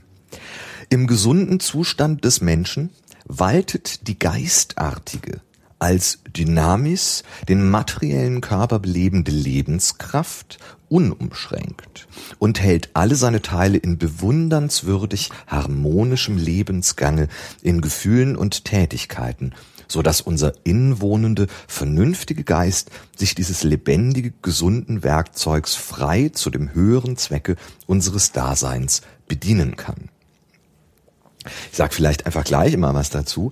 Ähm, wir haben da wieder diese Lebenskraft, dieses Geistartige. Ja, es gibt also diese geistartige, belebende Leben, belebende mhm. Lebenskraft. Äh, die ähm, einen harmonischen Lebensgang in Gefühlen und Tätigkeiten erzeugt. Ähm, und es gibt einen höheren Zweck. Also er bedient eigentlich ganz viel schon, was wir auch an anderen Stellen irgendwie gefunden haben. Aber ganz wichtig ist dieses, es ist das Geistartige. Es gibt diese ganz bestimmte Lebenskraft, die eben geistartig ist und getrennt ist von ähm, dem Körperlichen. Das ist was anderes. Das ist äh, wichtig. Der materielle Organism ohne Lebenskraft gedacht ist keiner Tätigkeit, keiner Selbsterhaltung fähig. Er ist tot und nun bloß der Macht der physischen Außenwelt unterworfen, ähm, fault er und wird wieder in seine chemischen Bestandteile aufgelöst. So, sagt er hier. Ähm, und dann erklärt er nochmal ein bisschen genauer, da, ist, da sind wir jetzt schon im Paragraphen 11, ähm, wenn der Mensch erkrankt, so ist ursprünglich nur diese geistartige, in seinem Organism überall anwesende selbsttätige Lebenskraft durch den dem Leben feindlichen dynamischen Einfluss eines krankmachenden Agens verstimmt. Nur das zu einer solchen Innormalität verstimmte Lebensprinzip kann dem Organism die widrigen Empfindungen verleihen und ihn so zu regelwidrigen Tätigkeiten bestimmen, die wir Krankheit nennen. Denn dieses an sich unsichtbare und bloß an seinen Wirkungen im Organism erkennbare Kraftwesen gibt seine krankhafte Verstimmung nur durch Äußerung von Krankheit in Gefühlen und Tätigkeiten, die einzige den Sinn des Beobachters und Heilkünstlers zugekehrte Seite des Organisms, das ist durch Krankheitssymptome zu erkennen und kann sie nicht anders zu erkennen geben. Also, Krankheiten bisschen so wie äh, das, was du ganz am Anfang von Mark Twain gelesen hast. Was ist es? Ja, es gibt also diese Lebenskraft, dieses Lebensprinzip. Hm? Ähm, äh, das äh, ist auch für die Lebensverrichtung und alles andere zuständig. Und es gibt ein krankmachendes Agens. Ja? Mhm. Und das verstimmt dieses Lebensprinzip.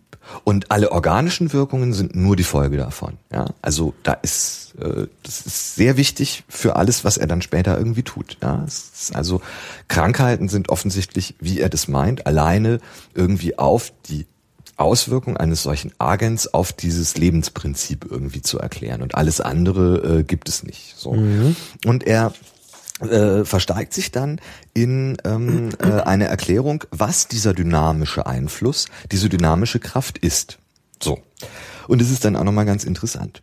Wir nehmen wahr, dass unsere Erde durch eine heimliche, unsichtbare Kraft ihren Mond in 28 Tagen und etlichen Stunden um sich herum führt.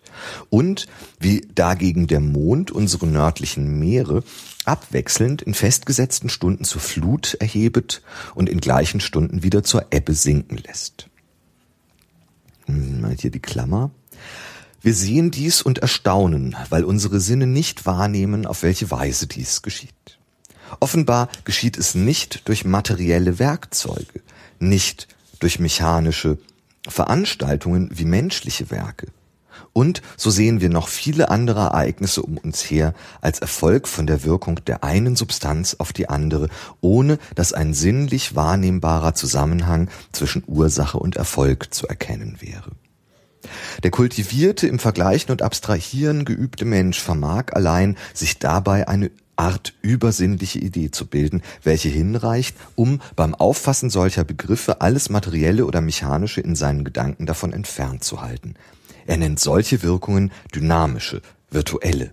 Das ist solche, die durch absolute spezifische reine Macht und Wirkung des einen auf das andere erfolge. So ist zum Beispiel die dynamische Wirkung der krankmachenden Einflüsse auf den gesunden Menschen sowie die dynamische Kraft der Arzneien auf das Lebensprinzip, um den Menschen wieder gesund zu machen, nichts als Ansteckung und so ganz und gar nicht materiell, Moment, so ganz und gar nicht mechanisch, als es die Kraft eines Magnetstabes ist, wenn er ein in seiner Nähe liegendes Stück Eisen oder Stahl mit Gewalt an sich zieht. So, ähm, dann geht es hier weiter. Diese unsichtbare Kraft des Magnets bedarf, um das Eisen an sich zu ziehen, keines mechanischen materiellen Hilfsmittels, keines Hakens oder Hebels. Sie zieht es an sich und wirkt so auf das Stück Eisen oder auf eine Nadel von Stahl mittels einer reinen, immateriellen, unsichtbaren, geistartigen eigenen Kraft. Das ist dynamisch, teilt auch der Stahlnadel die, die magnetische Kraft ebenso unsichtbar mit. Die Stahlnadel wird, auch wenn der Magnet sie nicht berührt, auch schon in einiger Entfernung von ihm selbst magnetisch und steckt wieder andere Stahlnadeln mit derselben magnetischen Eigenschaft an womit sie vom Magnetstabe vorher angesteckt worden war. So wie ein Kind mit Menschenpocken oder Masern behaftet, dem nahen, von ihm nicht berührten gesunden Kinde auf unsichtbare Weise, dynamisch, die Menschenpocken oder die Masern mitteilt. Das ist, es in der Entfernung ansteckt, ohne dass etwas Materielles von dem ansteckenden Kinde in das Anzusteckende gekommen war oder gekommen sein konnte. Und auf ähnliche Weise ist die Wirkung der Arzneien auf den lebenden Menschen zu beurteilen. So, das ja. sagt der Herr Hahnemann. Es geht äh, ziemlich krass so weiter. Ähm, äh, also gerade die Paragraphen 9 bis 24 sind außerordentlich interessant. Ähm, Paragraph 14, es gibt nichts krankhaftes Heilbare und nichts unsichtbarerweise krankhaft verändertes Heilbare im Innern des Menschen, was nicht durch Krankheitszeichen und Symptome dem genau beobachtenden Arzt sich zu erkennen gebe. Ganz der unendlichen Güte des allweisen Lebenserhalters der Menschen gemäß. Er schreibt immer wieder von dieser geistartigen, unseren Körper belebenden Lebenskraft im unsichtbaren Innern und dann sagt er in Paragraph 20 etwas zu den Arzneien. Diese im innern Wesen der Arzneien verborgene geistartige Kraft, Menschenbefinden umzuändern und daher Krankheiten zu heilen, ist an sich auf keine Weise mit bloßer Verstandesanstrengung erkennbar. Bloß durch ihre Äußerungen beim Einwirken auf das Befinden der Menschen lässt sie sich in der Erfahrung, und zwar deutlich, wahrnehmen. Und das ist echt verdammt starker Tobak. Mhm. Ja. Das ist verdammt starker Tobak. Ähm, so, also zum einen, ja, Magnetismus und Gravitation, da irgendwie zu erzählen, ja, ja, das sind irgendwelche geisthaften Einwirkungen, die halt nicht erkennbar sind und so weiter und so fort. Also auch schon mal irgendwie die Prämisse ist halt auch schon unfassbarer Quatsch. Ja, ja. ja. So. ähm, das, äh, und vor allem halt auch eigentlich ziemlich eigentlich schon auch ziemlich anachronistisch. Ja. Hm. Ich meine, Hahnemann ist jetzt kein Autor des 14. Jahrhunderts oder so. Ja, 1796 ähm, ist das erschienen. So. Sogar Fotos von ihm noch, also, weil er bis 1843 so. gelebt hat. Und ähm, ich weiß jetzt nicht, wann die sechste Auflage ist, aber da äh, hätte es ja dann hm. durchaus auch noch irgendwie Möglichkeiten gegeben, dann auch was zu unternehmen. Ja, ähm, aber es wird also, ja sogar bis heute praktiziert. Es wird bis heute praktiziert von und es wird aus halt, solidarischen Mitteln von und, den Leuten. Und letzten Endes und letzten Endes sind halt alle diese sind halt die Prämissen, die er da schreibt. Hm. Das ist halt das ist halt der Punkt da dran. Ja, ja. Diese Prämissen sind halt alle unfassbarer Quatsch. Ja, ja. Diese, äh, also diese, diese Analogie zwischen, also zum einen eben diese, dieses eine Analogon ist ja schon unglaublicher Quatsch zu sagen, hier, das ist dann, man hat hier dieses, das mit dem Magnetismus und das ist schon spukhafte Fernwirkung mhm. sozusagen, die nicht erklärbar und nicht erkennbar ist und geisthaft und bla bla mhm. und so. Ja. Ähm, und also so Zeug über Gravitation zu schreiben. Naja. Äh, im, am Ende des 18. Jahrhunderts äh, ist eigentlich schon ziemlich bizarr. Man kann eigentlich ja. Und dann eben noch diese Analogie mit den ansteckenden Krankheiten. Und das mag zu seiner Zeit tatsächlich ein Punkt gewesen ja, sein, gut, wo man, man sagt, okay, das hat man erst später erkannt. Ja. Man hat erst später irgendwie herausgefunden ähm, äh, und wie lange es auch gedauert hat, bis man dann irgendwie mal dazu übergegangen ist, Dinge zu desinfizieren mit Semmelweis und so. Also das ist später, das kann man ihm nicht unbedingt vorwerfen, äh, dass er da jetzt nicht an Mikroben gedacht hat und an Viruserkrankungen äh, und dergleichen. Ähm, äh, da kann man ihn jetzt nicht beschimpfen dafür. Mhm. Ähm, was man halt aber meines Erachtens an der Stelle sehr, sehr wohl tun kann und auch tun muss, ist zu sagen, dieses ganze Zeug, was da praktiziert wird, basiert genau auf diesen Überlegungen. Und diese Überlegungen sind unfassbarer Blödsinn. Ja, ja. Da kann man nicht sagen, Homöopathie ist widerlegt, sondern ja. das war schon vorher. So. Widerlegt. Übrigens, ich habe gerade mal nachgeschaut, wegen, wegen Desinfizieren und so, also Pockenschutzimpfung und so weiter. Ähm, also Pasteur ist 1822 mhm. geboren und hat in der Mitte des 19. Jahrhunderts, mhm. ähm, also mhm. fast noch zu Lebzeiten von Hahnemann. Fast. Und er ist erst 43 gestorben. Ja, ähm, ja und Semmelweis, ja, also ich mein, ähm, der irgendwie angefangen hat, die ähm und der hatte ja Vorläufer. Ja. Also auch auch äh, ähm, Pasteur hat nicht im Nichts angefangen. Ja. Und äh, letzten Endes ist es halt ist es halt schon erschreckend, äh, dass er zum einen auch, ähm, also er behauptet ja auch Erkenntnisgrenzen. Er mhm. behauptet halt, äh, dass äh, Krankheiten, ähm, dass die einzige Art, äh, also dass Krankheiten halt äh, nicht ähm, und auch die die ähm, äh, die Wirkung von Arzneien nicht durch Verstandesanstrengung erkennbar mhm. sind, ähm, sondern nur durch ähm, Äußerungen beim Einwirken auf das Befinden. Und das ist halt auch Quatsch. Das ja. ist halt auch unfassbarer Quatsch, weil äh, Chemie und Biochemie äh, mhm. in den äh, letzten 200 äh, Jahren halt auch unfassbare Fortschritte gemacht haben, dass man halt mittlerweile sowas wie wesentliche Zyklen, die im Körper stattfinden. Mhm. Man kann sich vielleicht aus der Schule der eine oder andere noch an den Zitratzyklus oder sowas erinnern, mhm. an äh, die Funktionsweise von Zellen, an äh, den inneren Aufbau von Zellen, an, äh, an molekular, also dann auch molekularbiologische mhm. Überlegungen, dass halt sehr wohl an ganz vielen Stellen mhm. sowohl die Wirksamkeit eines Medikaments oder einer anderen chemischen ja, Substanz, sei es eine psychotrope Substanz oder sei es irgendwas anderes wie Alkohol, naja, psychotrop, hm, egal, mhm. ähm, äh, sehr wohl durch bloße Verstandesanstrengung äh, erkennbar sind mhm. und sogar ganz ausgezeichnet erkennbar sind. Also letzten Endes die in diesen 15 äh, Paragraphen in diesem Organon der Heilkunst äh, dargelegten Prämissen, mhm. auf denen im Grunde dann diese gesamte, dieses gesamte sogenannte alternative Heilverfahren beruht, halt mhm. unglaublicher Blödsinn sind. Ja an, ja. an allen diesen Stellen. Dann spricht er immer von nicht zu bezweifelnden Wahrheiten und so, ja, ja, das ist ja alles schön und recht. Nur ähm, es, es, es, überzeugt uns aber jede reine Erfahrung und jeder genaue Versuch, dass von entgegengesetzten mhm. Symptomen der Arznei anhaltende Krankheitssymptome ebenso wenig aufgehoben und vernichtet werden, dass sich vielmehr nach kurzdauernder scheinbarer Linderung dann nur in desto verstärkterem Grade wieder hervorbrechen. Ähm, aha, äh, das mag ja vielleicht irgendwie in den wenigen Fällen, äh, die er äh, vermutlich äh, in hm. nicht statistisch signifikanter Anzahl untersucht haben will, ähm, ja so gewesen sein. Äh, nur ähm, ich glaube, wir sind da schon relativ weit auch drüber hinaus. Ja, gerade wir waren es zu der Zeit auch schon, würde ja, ich sagen. Wir waren letzten Endes, also was halt die Prämissen anbetrifft, ja. was jetzt mhm. äh, wie gesagt Gravitation und Magnetismus an mhm. äh, betrifft halt äh, definitiv äh, zu dem Zeitpunkt äh, schon darüber hinaus. Ja, ähm, ja.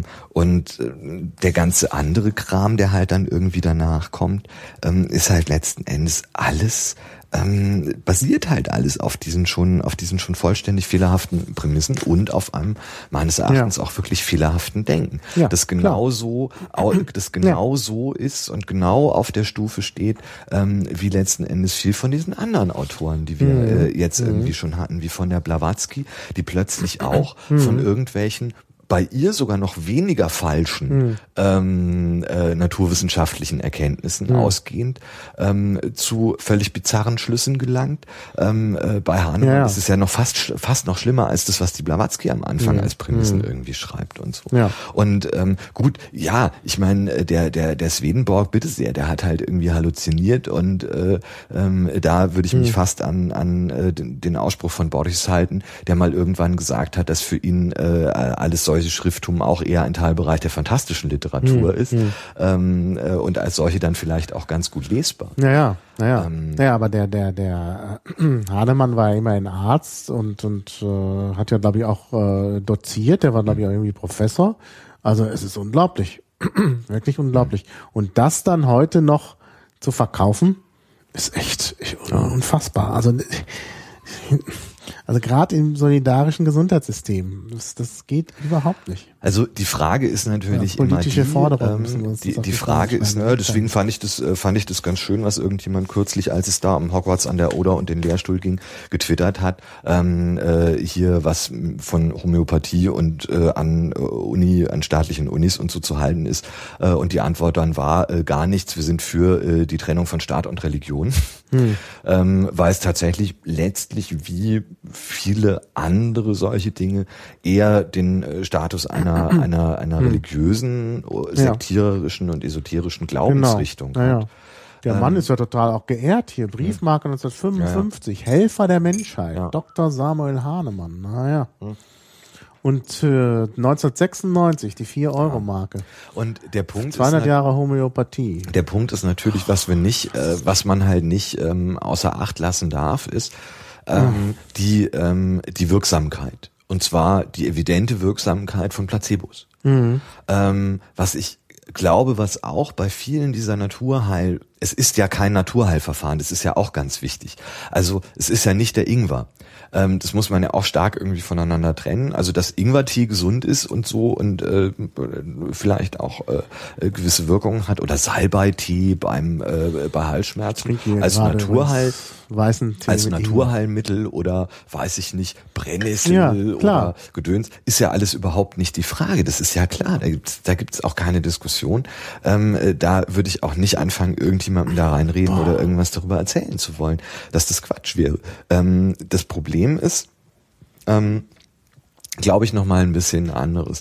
Es gibt, ähm, äh, es ist klar, dass tatsächlich einige Erkrankungen mhm. psychosomatischer Natur sein ja. können oder ähm, durch ja, psychosomatische Effekte halt verstärkt werden. Also ganz krass ist es, äh, finde ich, immer wieder ziemlich erstaunlich bei Rückenleiden, mhm. weil man und bei Bandscheibenbeschwerden und so, weil man ja, ja. gerade zum Beispiel da, vielleicht anders als bei Kopf- oder Bauchschmerzen, eher sagen würde, da, mhm. da, das ist ein rein physikalisches Ding eigentlich, ob mhm. jetzt so eine Wirbelsäule dann irgendwie und dann mit den, mit den, mit den Knorpeln und dem ganzen Gedöns ähm, und eben den Bandscheiben. Ähm, aber wie krass offensichtlich, ja, psychische Zustände was auch immer, viel Stress oder so, ähm, was die halt für Auswirkungen dann haben. Mhm. Und ähm, dass vielleicht bei auch solchen Verfahren wie jetzt die Homöopathie zwei Sachen eine Rolle spielen. Das eine, ähm, dass man äh, wohl davon ausgehen kann, dass sich die meisten Leute, die sowas praktizieren, vielleicht auch für die Patienten etwas mehr Zeit nehmen. Also mhm. so die mhm. persönliche Ansprache, dieses, äh, genau, äh, dieser direktere ja. und vielleicht auch etwas menschlichere Kontakt. Mhm. Ähm, und das andere natürlich die Placebo-Wirkung. Ja. Ähm, die ja erwiesen ja, ist, ähm, dass Placebos funktionieren. Jetzt darf man aber meines, zumindest habe ich das mal gehört, man möge mich dann im Nachhinein korrigieren, wenn es Blödsinn ist, was ich erzähle, dass man ähm, Placebos nicht bewusst verschreiben darf. Mhm. Dass ich also als Mediziner äh, ein Placebo nicht verschreiben darf. So, mhm. Ich kann also dir jetzt nicht irgendwie eine unwirksame Tablette gegen deine Kopfschmerzen oder was auch immer irgendwie verschreiben. Mhm. Das dürfte ich nicht. Ich kann dir aber sehr wohl ein homöopathisches Mittel verschreiben. Ja. Ähm, und sozusagen auf diese Art und Weise ähm, vielleicht bei der einen oder anderen psychosomatisch bedingten Erkrankung eben dieser Weg dann gewählt wird. Das Bittere finde ich daran halt, ähm, dass es Leute gibt und dass Leute vielleicht auch dahin getrieben werden, ähm, bei sehr schweren Erkrankungen, ja. die eben ja. tatsächlich oder auch bei Infektionskrankheiten. Er mhm. spricht ja hier von von von was war das Masern und und noch irgendwas, ähm, mhm. Pocken und Masern ähm, äh, tatsächlich bei Erkrankungen, wo sowohl der Erkrankungsmechanismus außerordentlich gut erforscht ist ähm, und allem äh, widerspricht, was Hahnemann sich da zusammen äh, fantasiert, als auch im Verfahren, Heilverfahren ausgereift sind ja. und ähm, äh, dass eben äh, Leute auch in, in solchen Fällen äh, sich dann ja, zu solchen Quacksalbern und Scharlatanen flüchten. Mhm. Ja? Mhm. Ähm, und dann möglicherweise äh, ganz schlimme Folgen zu ertragen haben, ähm, mhm. äh, vielleicht sogar ja sterben an mhm. solchen Erkrankungen, mhm. ähm, obwohl es gar nicht notwendig gewesen wäre. Ja, ja. ja. Ja, ist und, wirklich ganz schlimm. Und es ist halt gerade bei dem, bei Infektionserkrankungen, wenn man dann denkt, wir sollten, wir müssen das Fass nicht unbedingt aufmachen, ähm, äh, mit den Leuten, die dann auch noch sagen, dass das mit dem Impfen alles Quatsch ist, ja, ja. Ähm, dann wird's halt wirklich richtig gefährlich. Mhm. Also es wird, ja. glaube ich, auch deswegen richtig gefährlich, weil wir natürlich durch die ähm, äh, durch die Erfolge der sogenannten Schulmedizin ja, mhm. ähm, äh, halt letztlich in den letzten Jahrzehnten von schweren Epidemien und dergleichen halt auch verschont geblieben sind. Und es durchaus und, und wir nur noch selten Menschen sehen, die zum Beispiel wegen Kinderlähmung äh, nicht mehr laufen können oder im Rollstuhl sitzen.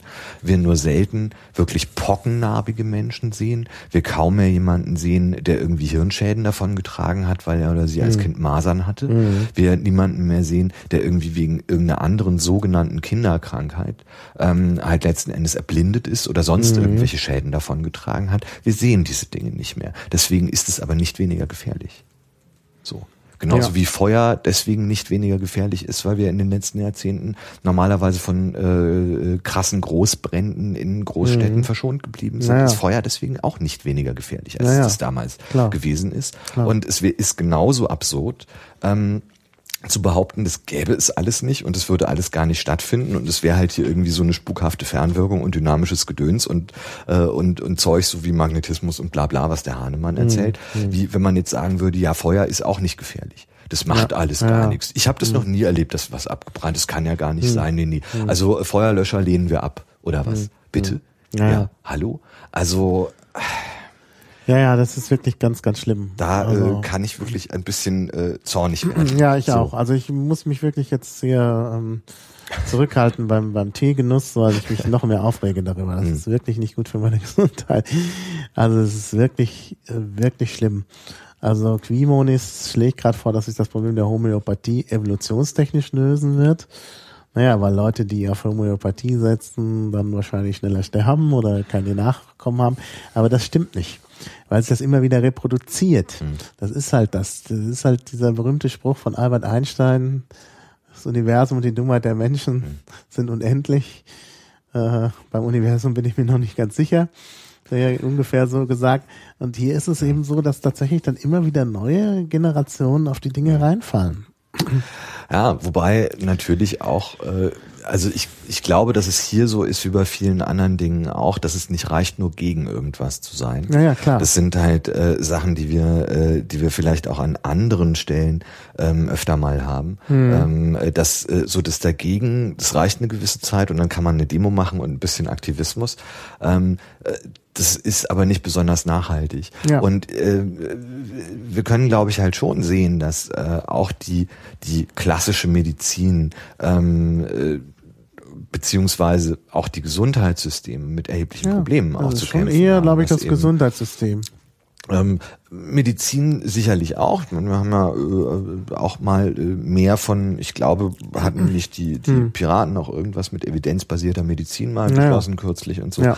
Also tatsächlich auch da ähm, Forschungs-, Behandlungsmethoden und dergleichen auch ähm, ja weiterzuentwickeln im hm. Sinne auch von von ähm, ja besseren Verfahren, um hm.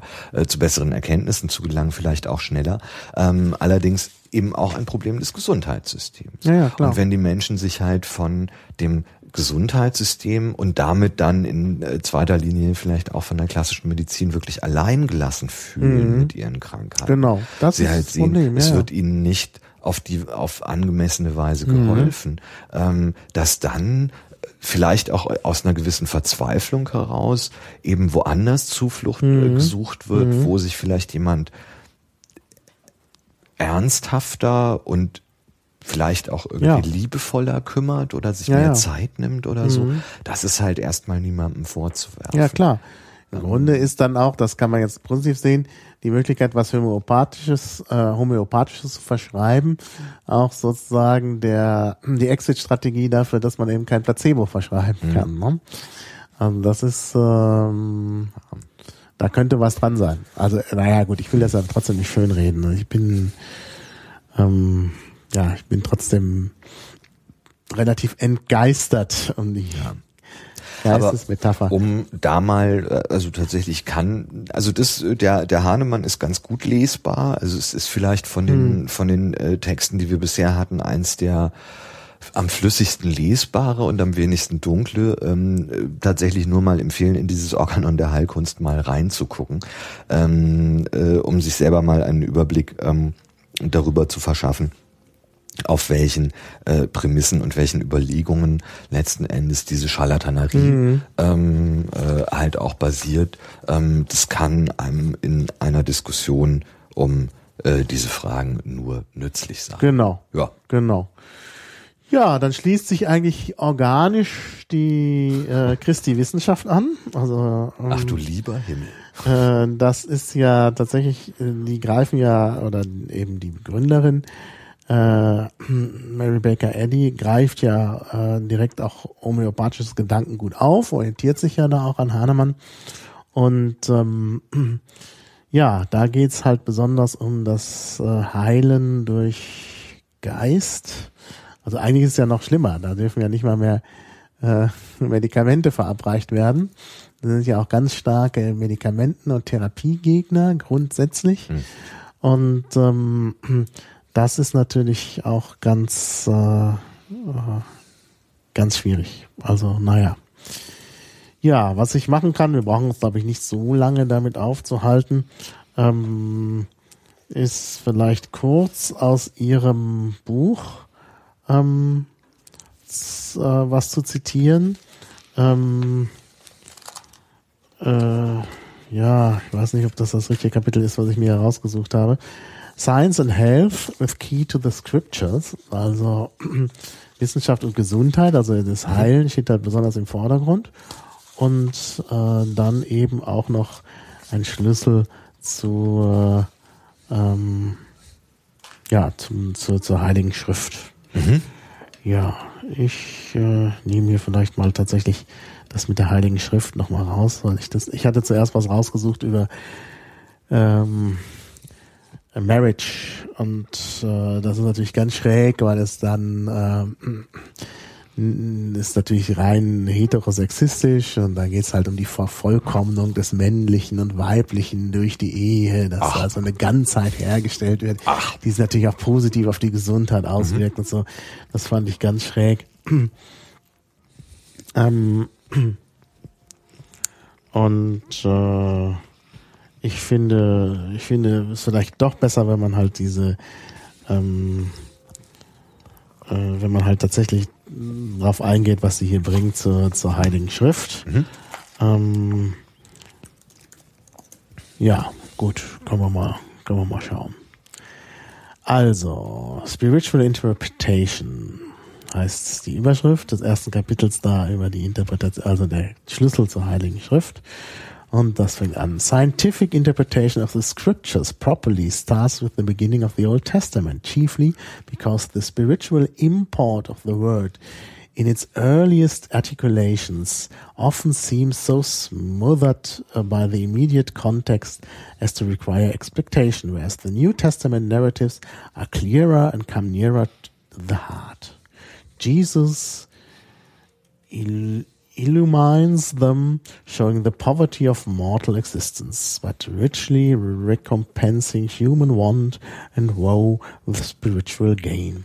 The incarnation of truth, that amplification of uh, amplification of wonder and glory, which angels could only whisper, and which God illustrates by light and harmony, is consonant with ever with ever present love, so called mystery and miracle, which subserve the end of natural good, and explained by the that love for whose rest the weary ones sigh, when needing something more native to their immortal cravings than the history of perpetual evil.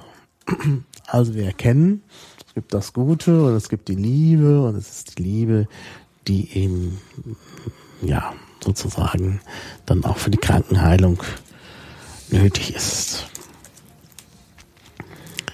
Wunderbar. Also auch wieder keine, es gibt auch keine, da gibt es auch keine Bakterien, Mikroben und Nein, nein, nein, nein. sondern es ist alles ja. Mhm. Es gibt eben nur Herzlichen divine principle and idea constitute spiritual harmony. Mhm. Heaven and eternity. Ja, Also wir müssen also diese Harmonie suchen und dann ist alles gut. Ja. Ach, zauberhaft.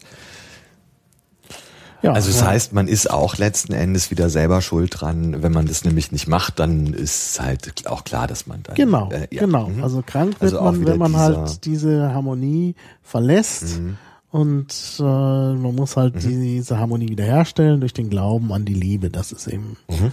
Oh, es gibt dann hier auch so äh, den den äh, äh, den reinen Gedanken. Äh, ja, Und das ist nicht nur der Schlüssel zur äh, Heiligen Schrift, sondern auch der Schlüssel zur Gesundheit. Ja. genau, Mhm. genau. Schon ganz schön viel insgesamt. Ja. Höhere Sinne, Ja, grotesk. ja, Wow. gut. Dann können wir jetzt vielleicht. Ja, was ist das nächste Groteske? Ja, ich wollte jetzt eigentlich zu den weniger äh, als grotesk angesehenen Lehren kommen. Also auf meiner Liste kommt jetzt Freud und Marx. Von Marx haben wir nichts rausgesucht. Mhm. Freud und dann die Nachfolge von Freud. Da hast du ja noch C.G. Jung und so. Mhm. Ich habe noch den also, Jungen. Ja, ja, da habe ich noch mehrere Sachen dabei. Unter anderem den Band Synchronizität, Akausalität und Okkultismus. Ja, das passt ja wunderbar. Das passt ja sehr gut. naja. So, ja, ach, jetzt kommen wir wieder. Immer wenn ich was irgend auf was tippe, kommt mir hier diese ISIS dazwischen, die Ach. ist irgendwie ähm, Siehst du auch wieder spukhafte Fernwirkung. Spukhafte. Fernwirkung, genau. Da will man mir was sagen. Ja, also, Sigmund Freud. Was können wir bei Sigmund Freud sagen? Ah, da hätte ich noch mal kurz den Wikipedia-Artikel raussuchen sollen.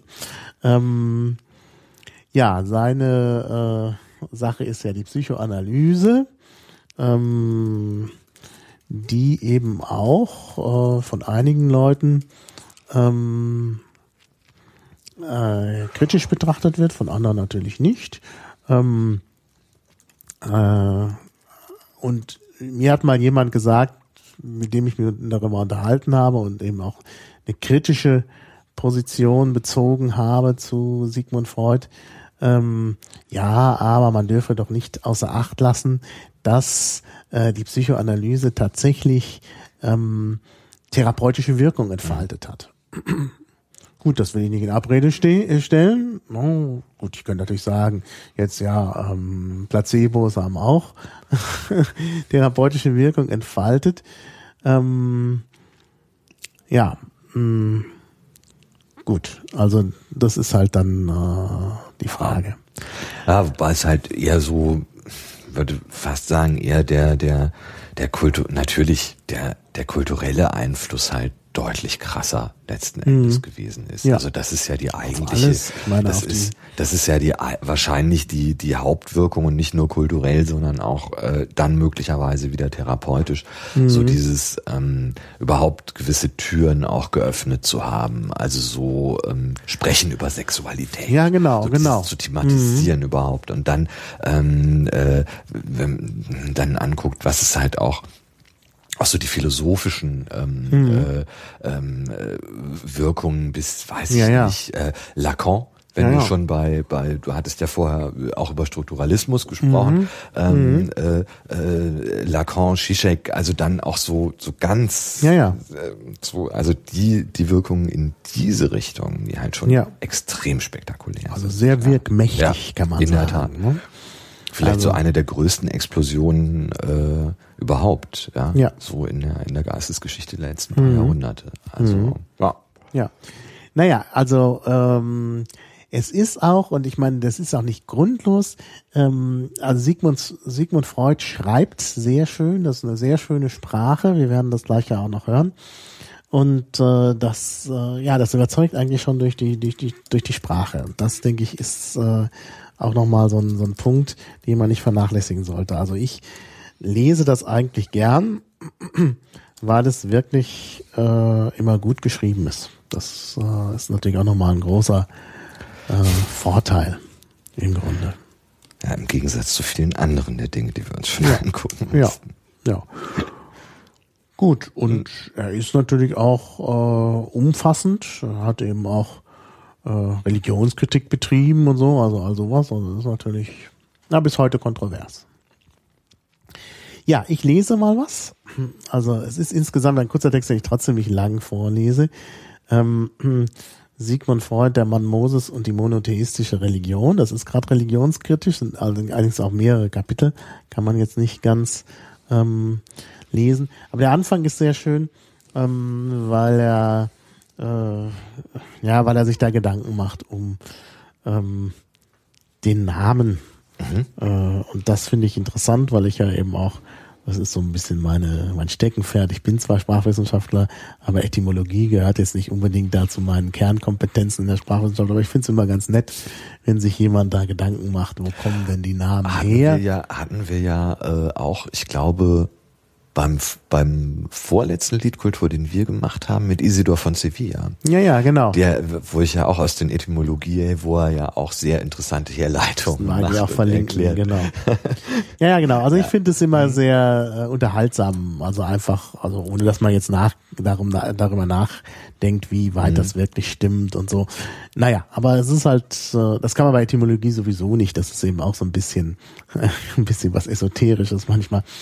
Äh, also es ist äh, äh, auf jeden Fall interessant.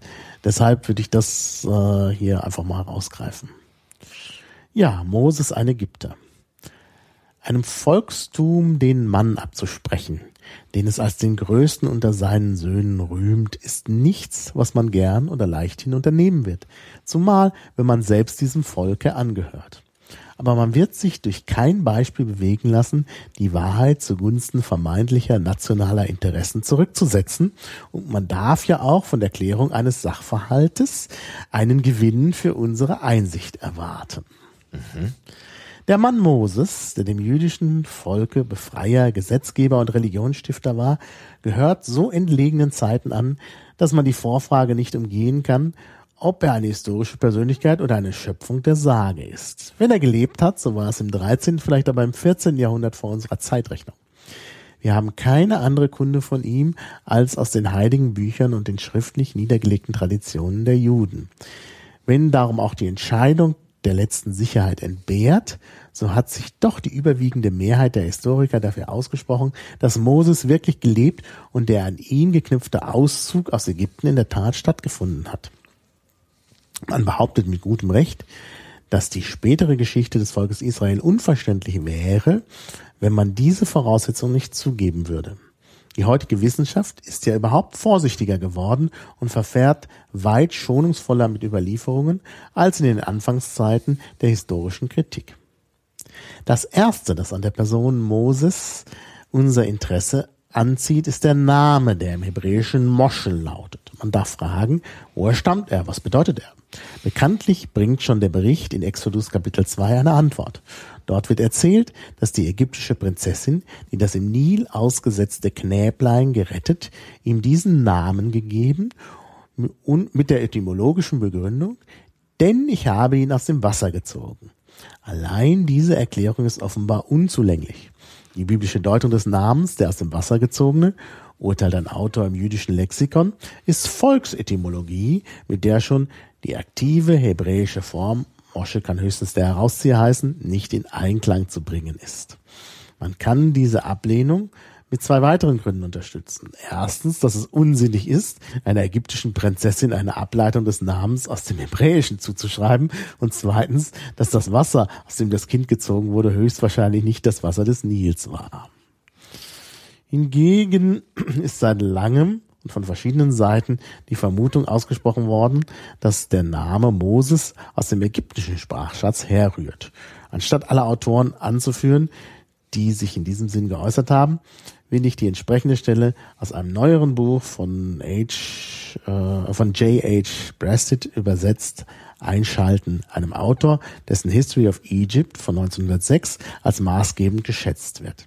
Es ist bemerkenswert, jetzt kommt das Zitat, es ist bemerkenswert, dass sein, dieses Führers Name Moses ägyptisch war. Es ist einfach das ägyptische Wort Mose, das Kind bedeutet, und ist die Abkürzung von volleren Namensformen wie zum Beispiel Amen Mose, das heißt Ammonkind, oder Ptah-Mose, Ptah-Kind, welche Namen selbst wieder Abkürzungen der längeren Sätze sind. Amon hat geschenkt ein Kind oder Ptah hat geschenkt ein Kind. Der Name Kind wurde bald ein bequemer Ersatz für den weitläufigen vollen Namen und die Namensform Mose findet sich auf ägyptischen Denkmälern nicht selten. Der Vater des Moses hatte seinem Sohn sicherlich einen mit Ta und Ammon zusammengesetzten Namen gegeben und der Gottesname fiel im täglichen Leben nach und nach aus, bis der Knabe einfach Mose gerufen wurde. Das S am Ende des Namen Moses stammt aus der griechischen Übersetzung des Alten Testaments. Es gehört auch nicht dem Hebräischen an, wo der Name Mosche lautet. Ich habe die Stelle wörtlich wiedergegeben, also jetzt ist das Zitat zu Ende, ich habe die Stelle wörtlich wiedergegeben und bin keineswegs bereit, die Verantwortung für ihre Einzelheiten zu teilen. Ich verwundere mich auch ein wenig, dass Brexit in seiner Aufzählung gerade die analogen theophoren Namen übergangen hat, die sich in der Liste der ägyptischen Könige äh, vorfinden, wie Amose, Tutmose und Ramose, Ramses. Ja. Hm. Es geht dann noch so weiter. Also nur als also er geht geht sehr äh, stark Etymologie von ja. der von der Etymologie mhm. aus finde ich auch immer interessant, obwohl das natürlich äh, nicht immer so seriös ist. Ja. Es erinnert mich auch ein bisschen an äh, den Anfang von Josef und seine Brüder von Thomas Mann. Ja, genau. Der ja auch, wo es am Anfang ja auch sehr viel um ähm, die Namen geht und um das aus unvordenklicher Zeit und auch so ein bisschen so archetypenmäßiges Ding und so ganz äh, aber ich äh, glaube, äh, äh, da gab es ja auch Kontakte und alles. Oder zumindest äh, hat, glaube ich, Thomas Mann ja auch doch einiges von Freud gelesen. Hm, also gar nicht so unwahrscheinlich, dass da Kontakt steht. Ja, ja, sicher. Also ich glaube, ja, das hat, das hm. hat äh, diese Sache mit der Etymologie hm. hat auch ähm, hat auch äh, Thomas Mann sehr beschäftigt. Er hat mhm. ja oft in Josef und seine Brüder äh, nicht die üblichen biblischen Namen genommen, sondern volle Reformen mhm. oder etymologisch seiner Meinung nach richtige Reformen. Mhm. Tja, also Freud auch ein bisschen erstmal mit esoterischer Etymologie. Hm. Mhm. Allerdings, äh, ja, und das, äh, du sagst also, das geht, äh, das geht noch stundenlang so weiter. So. Ja, ja, also es geht noch äh, seitenweise über die Etymologie des Namens und mhm. letztlich will okay. er ja eine eine Analyse mhm. äh, von Mose es vornehmen. Also das ist ähm, tja, ja. Was hattest du als nächstes? Du hast noch ich habe äh, im hm. Grunde jetzt nichts okay. mehr, wenn ich das Dann richtig sehe. Würde ich äh, noch den C.G. Also. Ich habe den Reich ja auch ein ja. Schüler von. Äh, hm. Stimmt, ja. Den habe ich ja ausgelassen. Ah, damit, äh, damit wir nicht zu viele esoterische. Äh naja, weil man.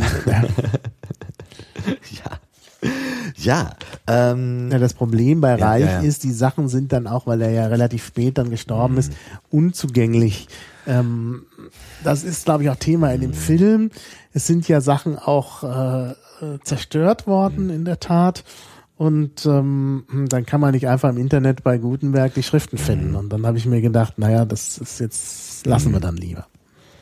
Ach ja, ich wollte auch nicht zu so viel Englisch lesen, mein Englisch ist jetzt auch nicht so Jetzt toll. noch aufwendige Bibliotheksbestellungen machen ist ja, ja, auch immer. Ja, wir haben noch, äh, oder ich habe noch C.G. Jung, Karl Gustav ja. Jung, der ähm, auch noch nicht so lange tot ist, 61 gestorben. Ähm, Psychiater gewesen und Begründer der analytischen Psychologie, also auch so einer der, der Gründungsväter ähm, wissenschaftlicher Betätigung in diesem Bereich, der sehr viel ähm, gemacht hat. Ähm, auch schon die hm, äh, seine Dissertation ähm, äh, weist schon in die Richtung. Ähm, das war nämlich eine Dissertation mit dem Titel zur Psychologie und Pathologie sogenannter okkulter Phänomene. Mhm. Ähm, Junge hat sich äh, schon sehr viel auch mit Okkultismus beschäftigt, auch mit Alchemie beschäftigt, mit Symbolen beschäftigt, ähm, mit äh, Wirkungen ähm, auch mit ja letzten Endes so vielleicht so ein bisschen der psychologischen Geschichte von äh, von zum Beispiel alchemistischen Phänomenen, alchemistischen ähm, Verfahrensweisen und deren psychologischer Bedeutung, ähm, hat sich auch mit Liturgie befasst, mit Religion ähm, und eben immer unter dem Aspekt der äh, der psychologischen Wirkung oder der vielleicht auch psychologischer Begründungen ähm, und, und Auswirkungen eben von äh, zum Beispiel äh, ja, liturgischen Prozessen und so. Also da gibt es einiges, glaube ich, einen Band in der Taschenbuch-Gesamtausgabe, der auch Psychologie und Religion oder so heißt. Ich müsste das mal gucken. Ähm, den habe ich jetzt allerdings, glaube ich, nicht dabei. Der liegt zu Hause. Aber ich habe eben den Band Synchronizität, Akausalität und Okkultismus hier. Und auch noch was zu den Archetypen, das ist nämlich was ganz Wichtiges, ähm, zu dem äh, C.G. Jung auch publiziert hat. Archetypen, also ähm, uni letztlich universell vorhandene Urbilder, ähm, die in einer Art kollektiven Unbewussten bestehen ähm, und ähm, zum Beispiel Vorstellungen, Lebewesen aus der Umwelt. Also er sagt, es gibt ein äh, es gibt ein kollektives Unbewusstes, mhm. das ist auch geht dann auch gleich hier aus dem Text hervor und es gibt bestimmte Urbilder, ganz wichtige, dann auch wirkmächtige Sachen, die sich in Mythen, Märchen und sonst überall wiederfinden, die ähm, in diesem kollektiven Urbe äh, Unbewussten äh, vorhanden sind und äh, da eben äh, Wirkungen ähm, entfalten. Ähm, und äh, Jung gilt auch äh, tatsächlich so ein bisschen als ein äh, ja, moderner ähm, Vater vielleicht auch von ähm, von äh, ja esoterischen Richtungen ähm, und auch so ein bisschen so von New Age Bewegung und allem. Also er ist da ähm, äh, durchaus auch sehr wichtig gewesen oder immer noch sehr wichtig mit seinen Publikationen. Ähm, und äh, vielleicht ein bisschen was aus äh, sein, äh, seinem Werk über die Archetypen des kollektiven Unbewussten. Ähm, gut. Die Hypothese eines kollektiven Unbewussten gehört zu jenen Begriffen, die zuerst das Publikum befremden dann aber bald als geläufige Vorstellungen in dessen Besitz und Gebrauch übergehen, wie dies mit dem Begriff des Unbewussten überhaupt geschehen ist nachdem die philosophische Idee des Unbewussten, wie sie sich hauptsächlich bei C.G. Carus und E.V. Hartmann findet, unter der überbordenden Woge des Materialismus und Empirismus, ohne erhebliche Spuren zu hinterlassen, untergegangen war, tauchte sie innerhalb der naturwissenschaftlich orientierten medizinischen Psychologie wieder allmählich auf. Zunächst beschränkte sich der Begriff des Unbewussten darauf, den Zustand verdrängter oder vergessener Inhalte zu bezeichnen. Bei Freud ist das Unbewusste, obschon es wenigstens metaphorisch bereits als handelndes Subjekt auftritt, im Wesentlichen nichts als der Sammelort eben dieser vergessenen und verdrängten Inhalte und hat nur vermöge dieser eine praktische Bedeutung. Dementsprechend ist es nach dieser Ansicht ausschließlich persönlicher Natur obschon andererseits schon Freud die archaisch-mythologische Denkweise des Unbewussten gesehen hat. Eine gewissermaßen oberflächliche Schicht des Unbewussten ist zweifellos persönlich. Wir nennen sie das persönliche Unbewusste. Dieses ruht aber auf einer tieferen Schicht, welche nicht mehr persönliche Erfahrung und Erwerbung entstammt, sondern angeboren ist. Diese tiefere Schicht ist das sogenannte kollektive Unbewusste. Ich habe den Ausdruck kollektiv gewählt, weil dieses Unbewusste nicht individueller, sondern allgemeiner Natur ist. Das heißt, es hat im Gegensatz zur persönlichen Psyche Inhalte und Verhaltensweisen, welche überall und in allen Individuen cum grano salis die gleichen sind. Es ist mit anderen Worten in allen Menschen sich selbst identisch und bildet damit eine in jedermann vorhandene allgemeine seelische Grundlage überpersönlicher Natur. Seelische Existenz wird nur erkannt am Vorhandensein bewusstseinsfähiger Inhalte. Wir können darum nur insofern von einem Unbewussten sprechen, als wir Inhalte desselben nachzuweisen vermögen. Die Inhalte des persönlichen Unbewussten sind in der Hauptsache die sogenannten gefühlsbetonten Komplexe, welche die persönliche Intimität des seelischen Lebens ausmachen. Die Inhalte des kollektiven Unbewussten dagegen sind die sogenannten Archetypen. Ein wohlbekannter Ausdruck der Archetypen sind der Mythos und das Märchen. Auch hier handelt es sich um spezifisch geprägte Formen, welche durch lange Zeiträume übermittelt wurden. Der Begriff Archetypus passt daher nur mittelbar auf die Repräsentation kollektiv, indem er nämlich nur jene psychischen Inhalte bezeichnet, welche noch keiner bewussten Bearbeitung unterworfen waren, mithin also eine noch unmittelbare seelische Gegebenheit darstellen. Was mit Archetypus gemeint ist, ist durch dessen eben dargelegte Beziehung zum Mythos, Geheimlehre und Märchen wohl deutlich gesagt. Versuchen wir dagegen psychologisch zu ergründen, was ein Archetypus ist, so wird die Sache komplizierter. ähm, naja, ähm, äh, was man auch, glaube ich, bei Jung durchaus sagen kann, es ist auch ganz gut geschrieben, also deutlich besser ja, als ja. vieles, was die anderen zu Hause so zusammen ähm, getragen haben. Interessant halt aber auch hier ähm, ein ganz ähnlicher gedanklicher Strang wie bei vielen anderen dieser Dinge. Mhm. Es gibt also dieses, er sagt jetzt nicht das Geisthafte und er mhm. äh, befleißigt sich natürlich auch einer präziseren Sprache und er definiert ja. erstmal am Anfang mhm. und er äh, betrachtet äh, Mythos und Märchen und, äh, und äh, dergleichen mh, äh, erstmal als also aus einer gewissen Distanz heraus und zieht da eben gewisse Schlüsse und so, also schon da, also er äh, präsentiert erstmal eine seriöse mhm. Vorgehensweise und fängt nicht gleich irgendwie an, ein bisschen rumzuspinnen oder so, was wir an anderen Stellen ja schon mal hatten heute. Ähm, aber ähm, was er da sagt, ist schon auch wieder ziemlich krass. Ja. Also ja. zum einen ist es halt auch wieder sehr, sehr, sehr, sehr spekulativ. Ja. Also das kollektive Unbewusste, das er da halt postuliert. Was er glaubt, eben ableiten zu können aus Mythen, aus Märchen und so weiter.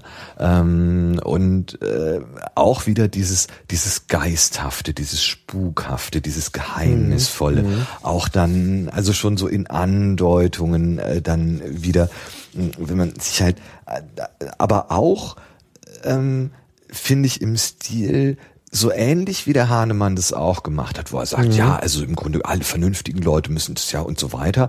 Er, er tut ja da zum Beispiel so, ähm, äh, ähm, äh, an, an, ein, an einigen Stellen auch so stilistisch, als wäre das alles, ähm, als wäre das alles schon allgemein gut, als wäre das alles schon schon allgemein bekannt. Er schreibt hier ein, ein wohlbekannter Ausdruck und so weiter. Ähm, das ist ein bisschen bisschen entlarvend teilweise, mhm. auch, auch, auch stilistisch. Und ähm, es ist ein bisschen seltsam, weil mhm. es auch wieder so den Charakter einer einer einer Russellschen Teekanne mhm. so etwas hat. Und er versteigt sich da in in Überlegungen, die eigentlich außerhalb dessen sich irgendwie bewegen, was irgendwie ja. der Wissenschaft oder seiner Wissenschaft auch irgendwie zugänglich ist. Und er tut es an mhm. anderen Stellen auch noch. Also das ist nicht das, das sind nicht die einzigen, die einzigen Schriften und Publikationen, wo er das tut. ähm, wo ich mir immer nicht so ganz sicher bin und es bei ihm auch so ein bisschen im Unklaren äh, bleibt, ist ähm, beim Phänomen der Synchronizität. Mhm. Ähm, äh, ich jetzt gar nicht weiß, ob er diesen, diesen Begriff geprägt hat, aber ähm, dass man vielleicht also es ist auch nicht, also ich versuche es immer ein bisschen so zusammenzufassen, ähm, so ein Phänomen der Kategorie, ach, dass du grad jetzt anrufst, ich habe in dem Moment an dich gedacht.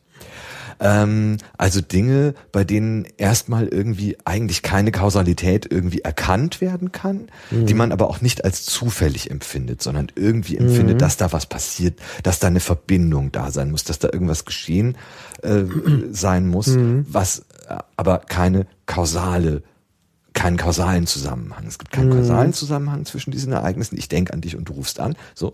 Aber es, die sind irgendwie miteinander verbunden. So, ja, ja, so, ja. Gerade rufst du an, wenn ich an dich denke. So, ähm, die 1200 Mal, wo man irgendwie dran gedacht hat und äh, die Person nicht angerufen hat, ist natürlich irgendwie was anderes. Aber jedenfalls so das, dieses Gefühl, dass es diese magischen Wirkungen gibt. Ähm, mhm. Und er beschreibt äh, das eben ähm, in ähm, äh, äh, mehreren Aufsätzen und auch in, in Briefen. Er hat auch mit Wolfgang Pauli, dem Physiker, ähm, da auch einen, einen Briefwechsel äh, geführt. Äh, Pauli, der auch an so sp äh, spukhafte Fernwirkungen irgendwie geglaubt hat. Und ähm, mhm. äh, ich glaube, ich hatte das jetzt in der Vorbereitung gelesen, habe es jetzt aber nicht da, ähm, äh, dann auch verstorben ist im Krankenhaus, ich glaube bei einer OP dann oder so.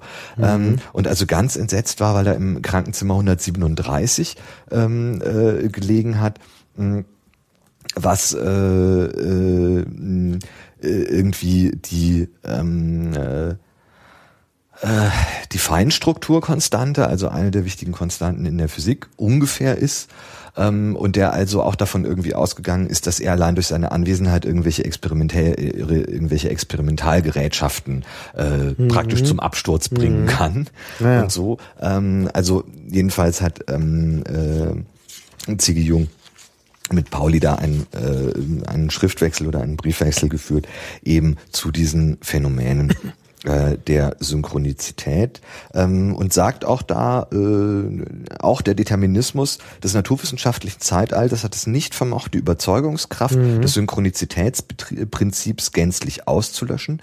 Es handelt sich dabei eben letzten Endes nicht um einen Aberglauben, mhm. sondern um eine gewisse Wahrheit die nur darum so lange nicht gesehen worden ist, weil sie weniger mit dem materiellen Aspekt der Ereignisse als vielmehr mit deren, mit deren psychischen zu tun hat. Mhm. Es sind die moderne Psychologie und Parapsychologie, welche dartun, dass die Kausalität eine gewisse Anordnung der Ereignisse nicht erklärt und dass als Erklärungsprinzip in diesem Fall ein formaler Faktor, nämlich die Synchronizität, in Frage kommt. Mhm. Was er jetzt genau mit diesem formalen Faktor meint, das ist auch hier noch äh, in, in, äh, ähm, in dem Band auch noch ähm, äh, kursiv hervorgehoben.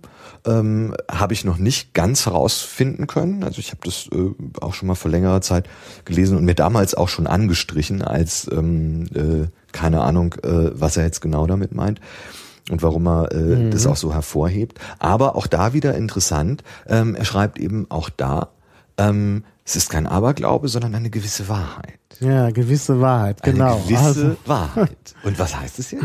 Ja. Ein formaler Faktor. Das klingt ja wieder sehr mhm. wissenschaftlich. Ah, ein formaler Faktor. Ja, und was, was, äh, und der, der nächste Absatz geht dann weiter für psychologisch Interessierte, möchte ich hier erwähnen und so weiter. Also er kommt dann auch nicht mehr dazu, mhm. irgendwie zu erklären, was er damit jetzt genau meint. Ähm, ja. äh, schreibt dann aber später auch nochmal, habe ich mir auch nochmal angestrichen, wir befinden uns dort schon in größerer Nähe des formalen Faktors, mhm. der mit einer Gehirntätigkeit nichts zu tun hat. Also auch wieder Geheimnisse überall. Es ist geheimnisvoll. Mhm. Also deswegen, es gibt eine gewisse eine gewisse Wahrheit und äh, es gibt eine Nähe zur Esoterik. Ja, ja. Weil es auch wieder ja. dieses Geheimnisvolle, mhm. da gibt es diese, mhm. diese spukhafte Fernwirkung. Es scheint wohl, auch, scheint wohl auch daran zu liegen, dass gerade so Gelehrte, wenn sie ein gewisses Alter, Alter erreichen, plötzlich irgendwie unwissenschaftlich werden. Also ich habe das öfter gemerkt. Ich habe das sogar äh, sozusagen von meinen eigenen akademischen Lehrern zum Teil mitbekommen Mhm. und ich hoffe, dass mir das nicht auch passiert, aber offensichtlich ist es unvermeidbar, dass man dann irgendwelche schrägen Ideen plötzlich hat. Naja, wenn die Ideen noch interessant sind, dann geht's ja, aber naja. Also es gibt dieses berühmte Beispiel von Linus Pauling, der ist ja Nobelpreisträger für Chemie und so ein richtig knallharter Naturwissenschaftler, der eigentlich ähm, ja immer eigentlich sehr wissenschaftlich vorgegangen ist, politisch sich auch engagiert hat gegen Atomwaffen, Atomversuche Chemie und und so. Frieden. Wunderbar eigentlich. Ähm, ja, und dann ganz zum Schluss ähm, Begründung der orthomolekularen Medizin. 1906, ich zitiere aus der Wikipedia. 1966, im Alter von 65 Jahren, begann er die Ideen des Biochemikers Irving Stone zu übernehmen, der in großen Dosen von Vitamin C das ist ein Mittel gegen Erkältung sah. Pauling jedoch ging noch weiter und glaubte, dass man mit Vitamin C auch Krebserkrankungen vorbeugen könnte. Er selbst nahm jeden Tag etwa 18 Gramm Vitamin C, das muss man sich vorstellen, zu sich und ging mit plakativen Formulierungen Vitamine, Vitamine gegen fast jedes medizinische Problem vor. Diese Überzeugungen Paulings haben immer wieder Kontroversen verursacht und wurden wiederholt als Pseudowissenschaft eingeordnet. Obwohl die meisten Wissenschaftler Paulings Annahme Annahmen nicht für richtig halten, sind einige wenige aber überzeugt davon, dass dies einer der Fälle sei, in denen natürliche Substanzen im Körper Krankheiten verhindern könnten. Basierend auf Paulings Thesen entwickelte sich die orthomolekulare Medizin. Als Pauling 1974 in den Ruhestand ging, gründete er zusammen mit Albert von St. Georgi Medizin-Nobelpreisträger 1937 für die Erforschung im Bereich der biochemischen Vorgänge von Vitamin C und Edmund T. Williams das Institut für orthomolekulare Medizin, heute Linus Pauling Institute for Science, of Science and Medicine in Palo Alto. Einer seiner Schüler und damaliger Mitarbeiter im Institut, Matthias Rath, vertritt die These der Heilkraft hochdosierter Vitamine noch heute. Ja. Ja, das mit dem, äh, das mit dem Vitamin C, äh, ja, also tatsächlich, er ist auch offenbar am Ende seines Lebens ein bisschen esoterisch geworden. Ja. ja.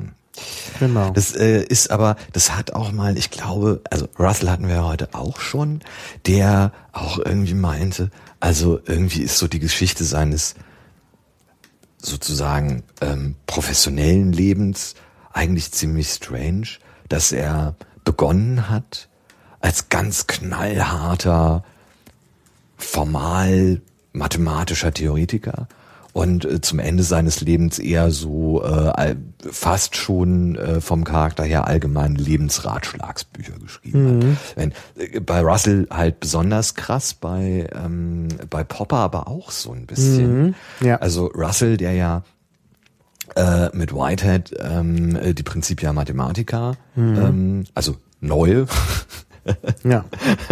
nicht die alten äh, neu herausgegeben, sondern halt letzten Endes, was ich vorher auch sagte, so einer der einer der Punkte, ähm, äh, die Mathematik zu axiomatisieren, die, also Logik zu axiomatisieren, ganz krass formal, unfassbar, ja. Ähm, und später dann eben ähm, äh, tatsächlich zu sehr allgemeinen Dingen auch gekommen ist, ja auch viel in der Politik unterwegs gewesen ist, ähm, Aktivist war letztlich.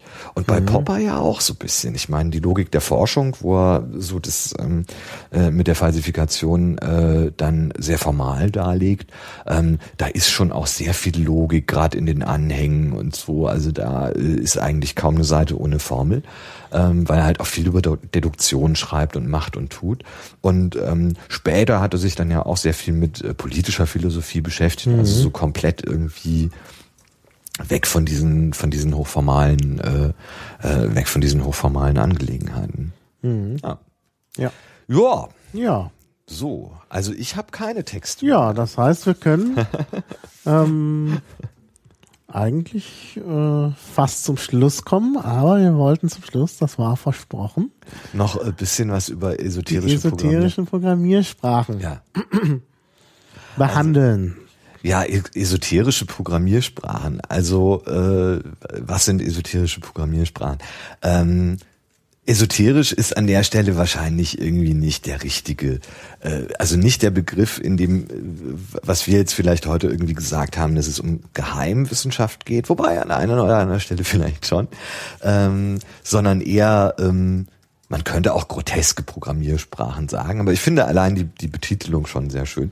Ähm, Im Gegensatz zu, was steht auch in der Wikipedia, jetzt muss ich gerade mal gucken.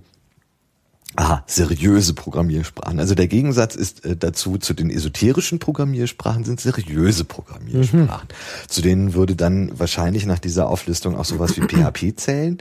Ähm, äh, also eine seriöse Programmiersprache im Gegensatz zu so schönen äh, Sprachen wie Brainfuck ähm, mhm. oder Whitespace, ähm, die man äh, unter die Esoterik einordnet. Was ich sehr cool finde, ähm, ist eine ähm, Hallo Welt äh, Auflistung, ähm, was ja immer so das Standardbeispiel ist, in verschiedenen esoterischen Programmiersprachen. Das ist äh, sehr drollig, sich das mal Wo anzugucken. Hast du das? Das ähm, unbedingt verlinken. Äh, warte mal, Liste von Hallo Welt Programmen, esoterische Programmiersprachen. Ähm, das ist, äh, gar nicht, so, ich habe jetzt einfach mal hier so einen Link reingeklöppelt, äh, da, äh, aber jetzt ohne diesen. Naja, ah, wunderbar. Es wird, äh, die ganze Arbeit wird gemacht. Das ist ja großartig. Ah, und im äh, Chat wird auch gelacht, äh, dass ich PHP als seriöse programmiere. Ich wusste es, deswegen habe ich es ja gesagt. Ähm, was ich besonders, was ich besonders cool finde, ist die Shakespeare Programming Language, ähm, die tatsächlich so aufgebaut sind, also wo die Programme so aufgebaut sind, ähm, äh, dass ein äh, Programm so aussieht, als wäre es oder könnte es ein Drama von William Shakespeare sein. Mit dem Aufbau, also zuerst irgendwie Titel, äh, dann eben äh, Dramatis Personae, äh, Akte, Szenen ähm, und dann eben so Dinge wie ähm, Enter, also Enter Hamlet and Romeo äh, oder auch das Ex-Eont und Dialoge. Ähm, also das äh, habe ich mir äh, schon öfter mal und auch Programmtext dort ähm, schon öfter mal mit sehr großem Vergnügen angeschaut, weil zum Beispiel ähm, ein äh, also die Dialoge sind dann, äh, wie hier steht in der Wikipedia, äh, Grundlagen von Berechnung, Input, Output und Go-Tos, was einen meiner alten Informatikprofessoren wahnsinnig gemacht hätte. Der hat nämlich immer gesagt, Gotos brauchen wir nicht die Macht der Teufel.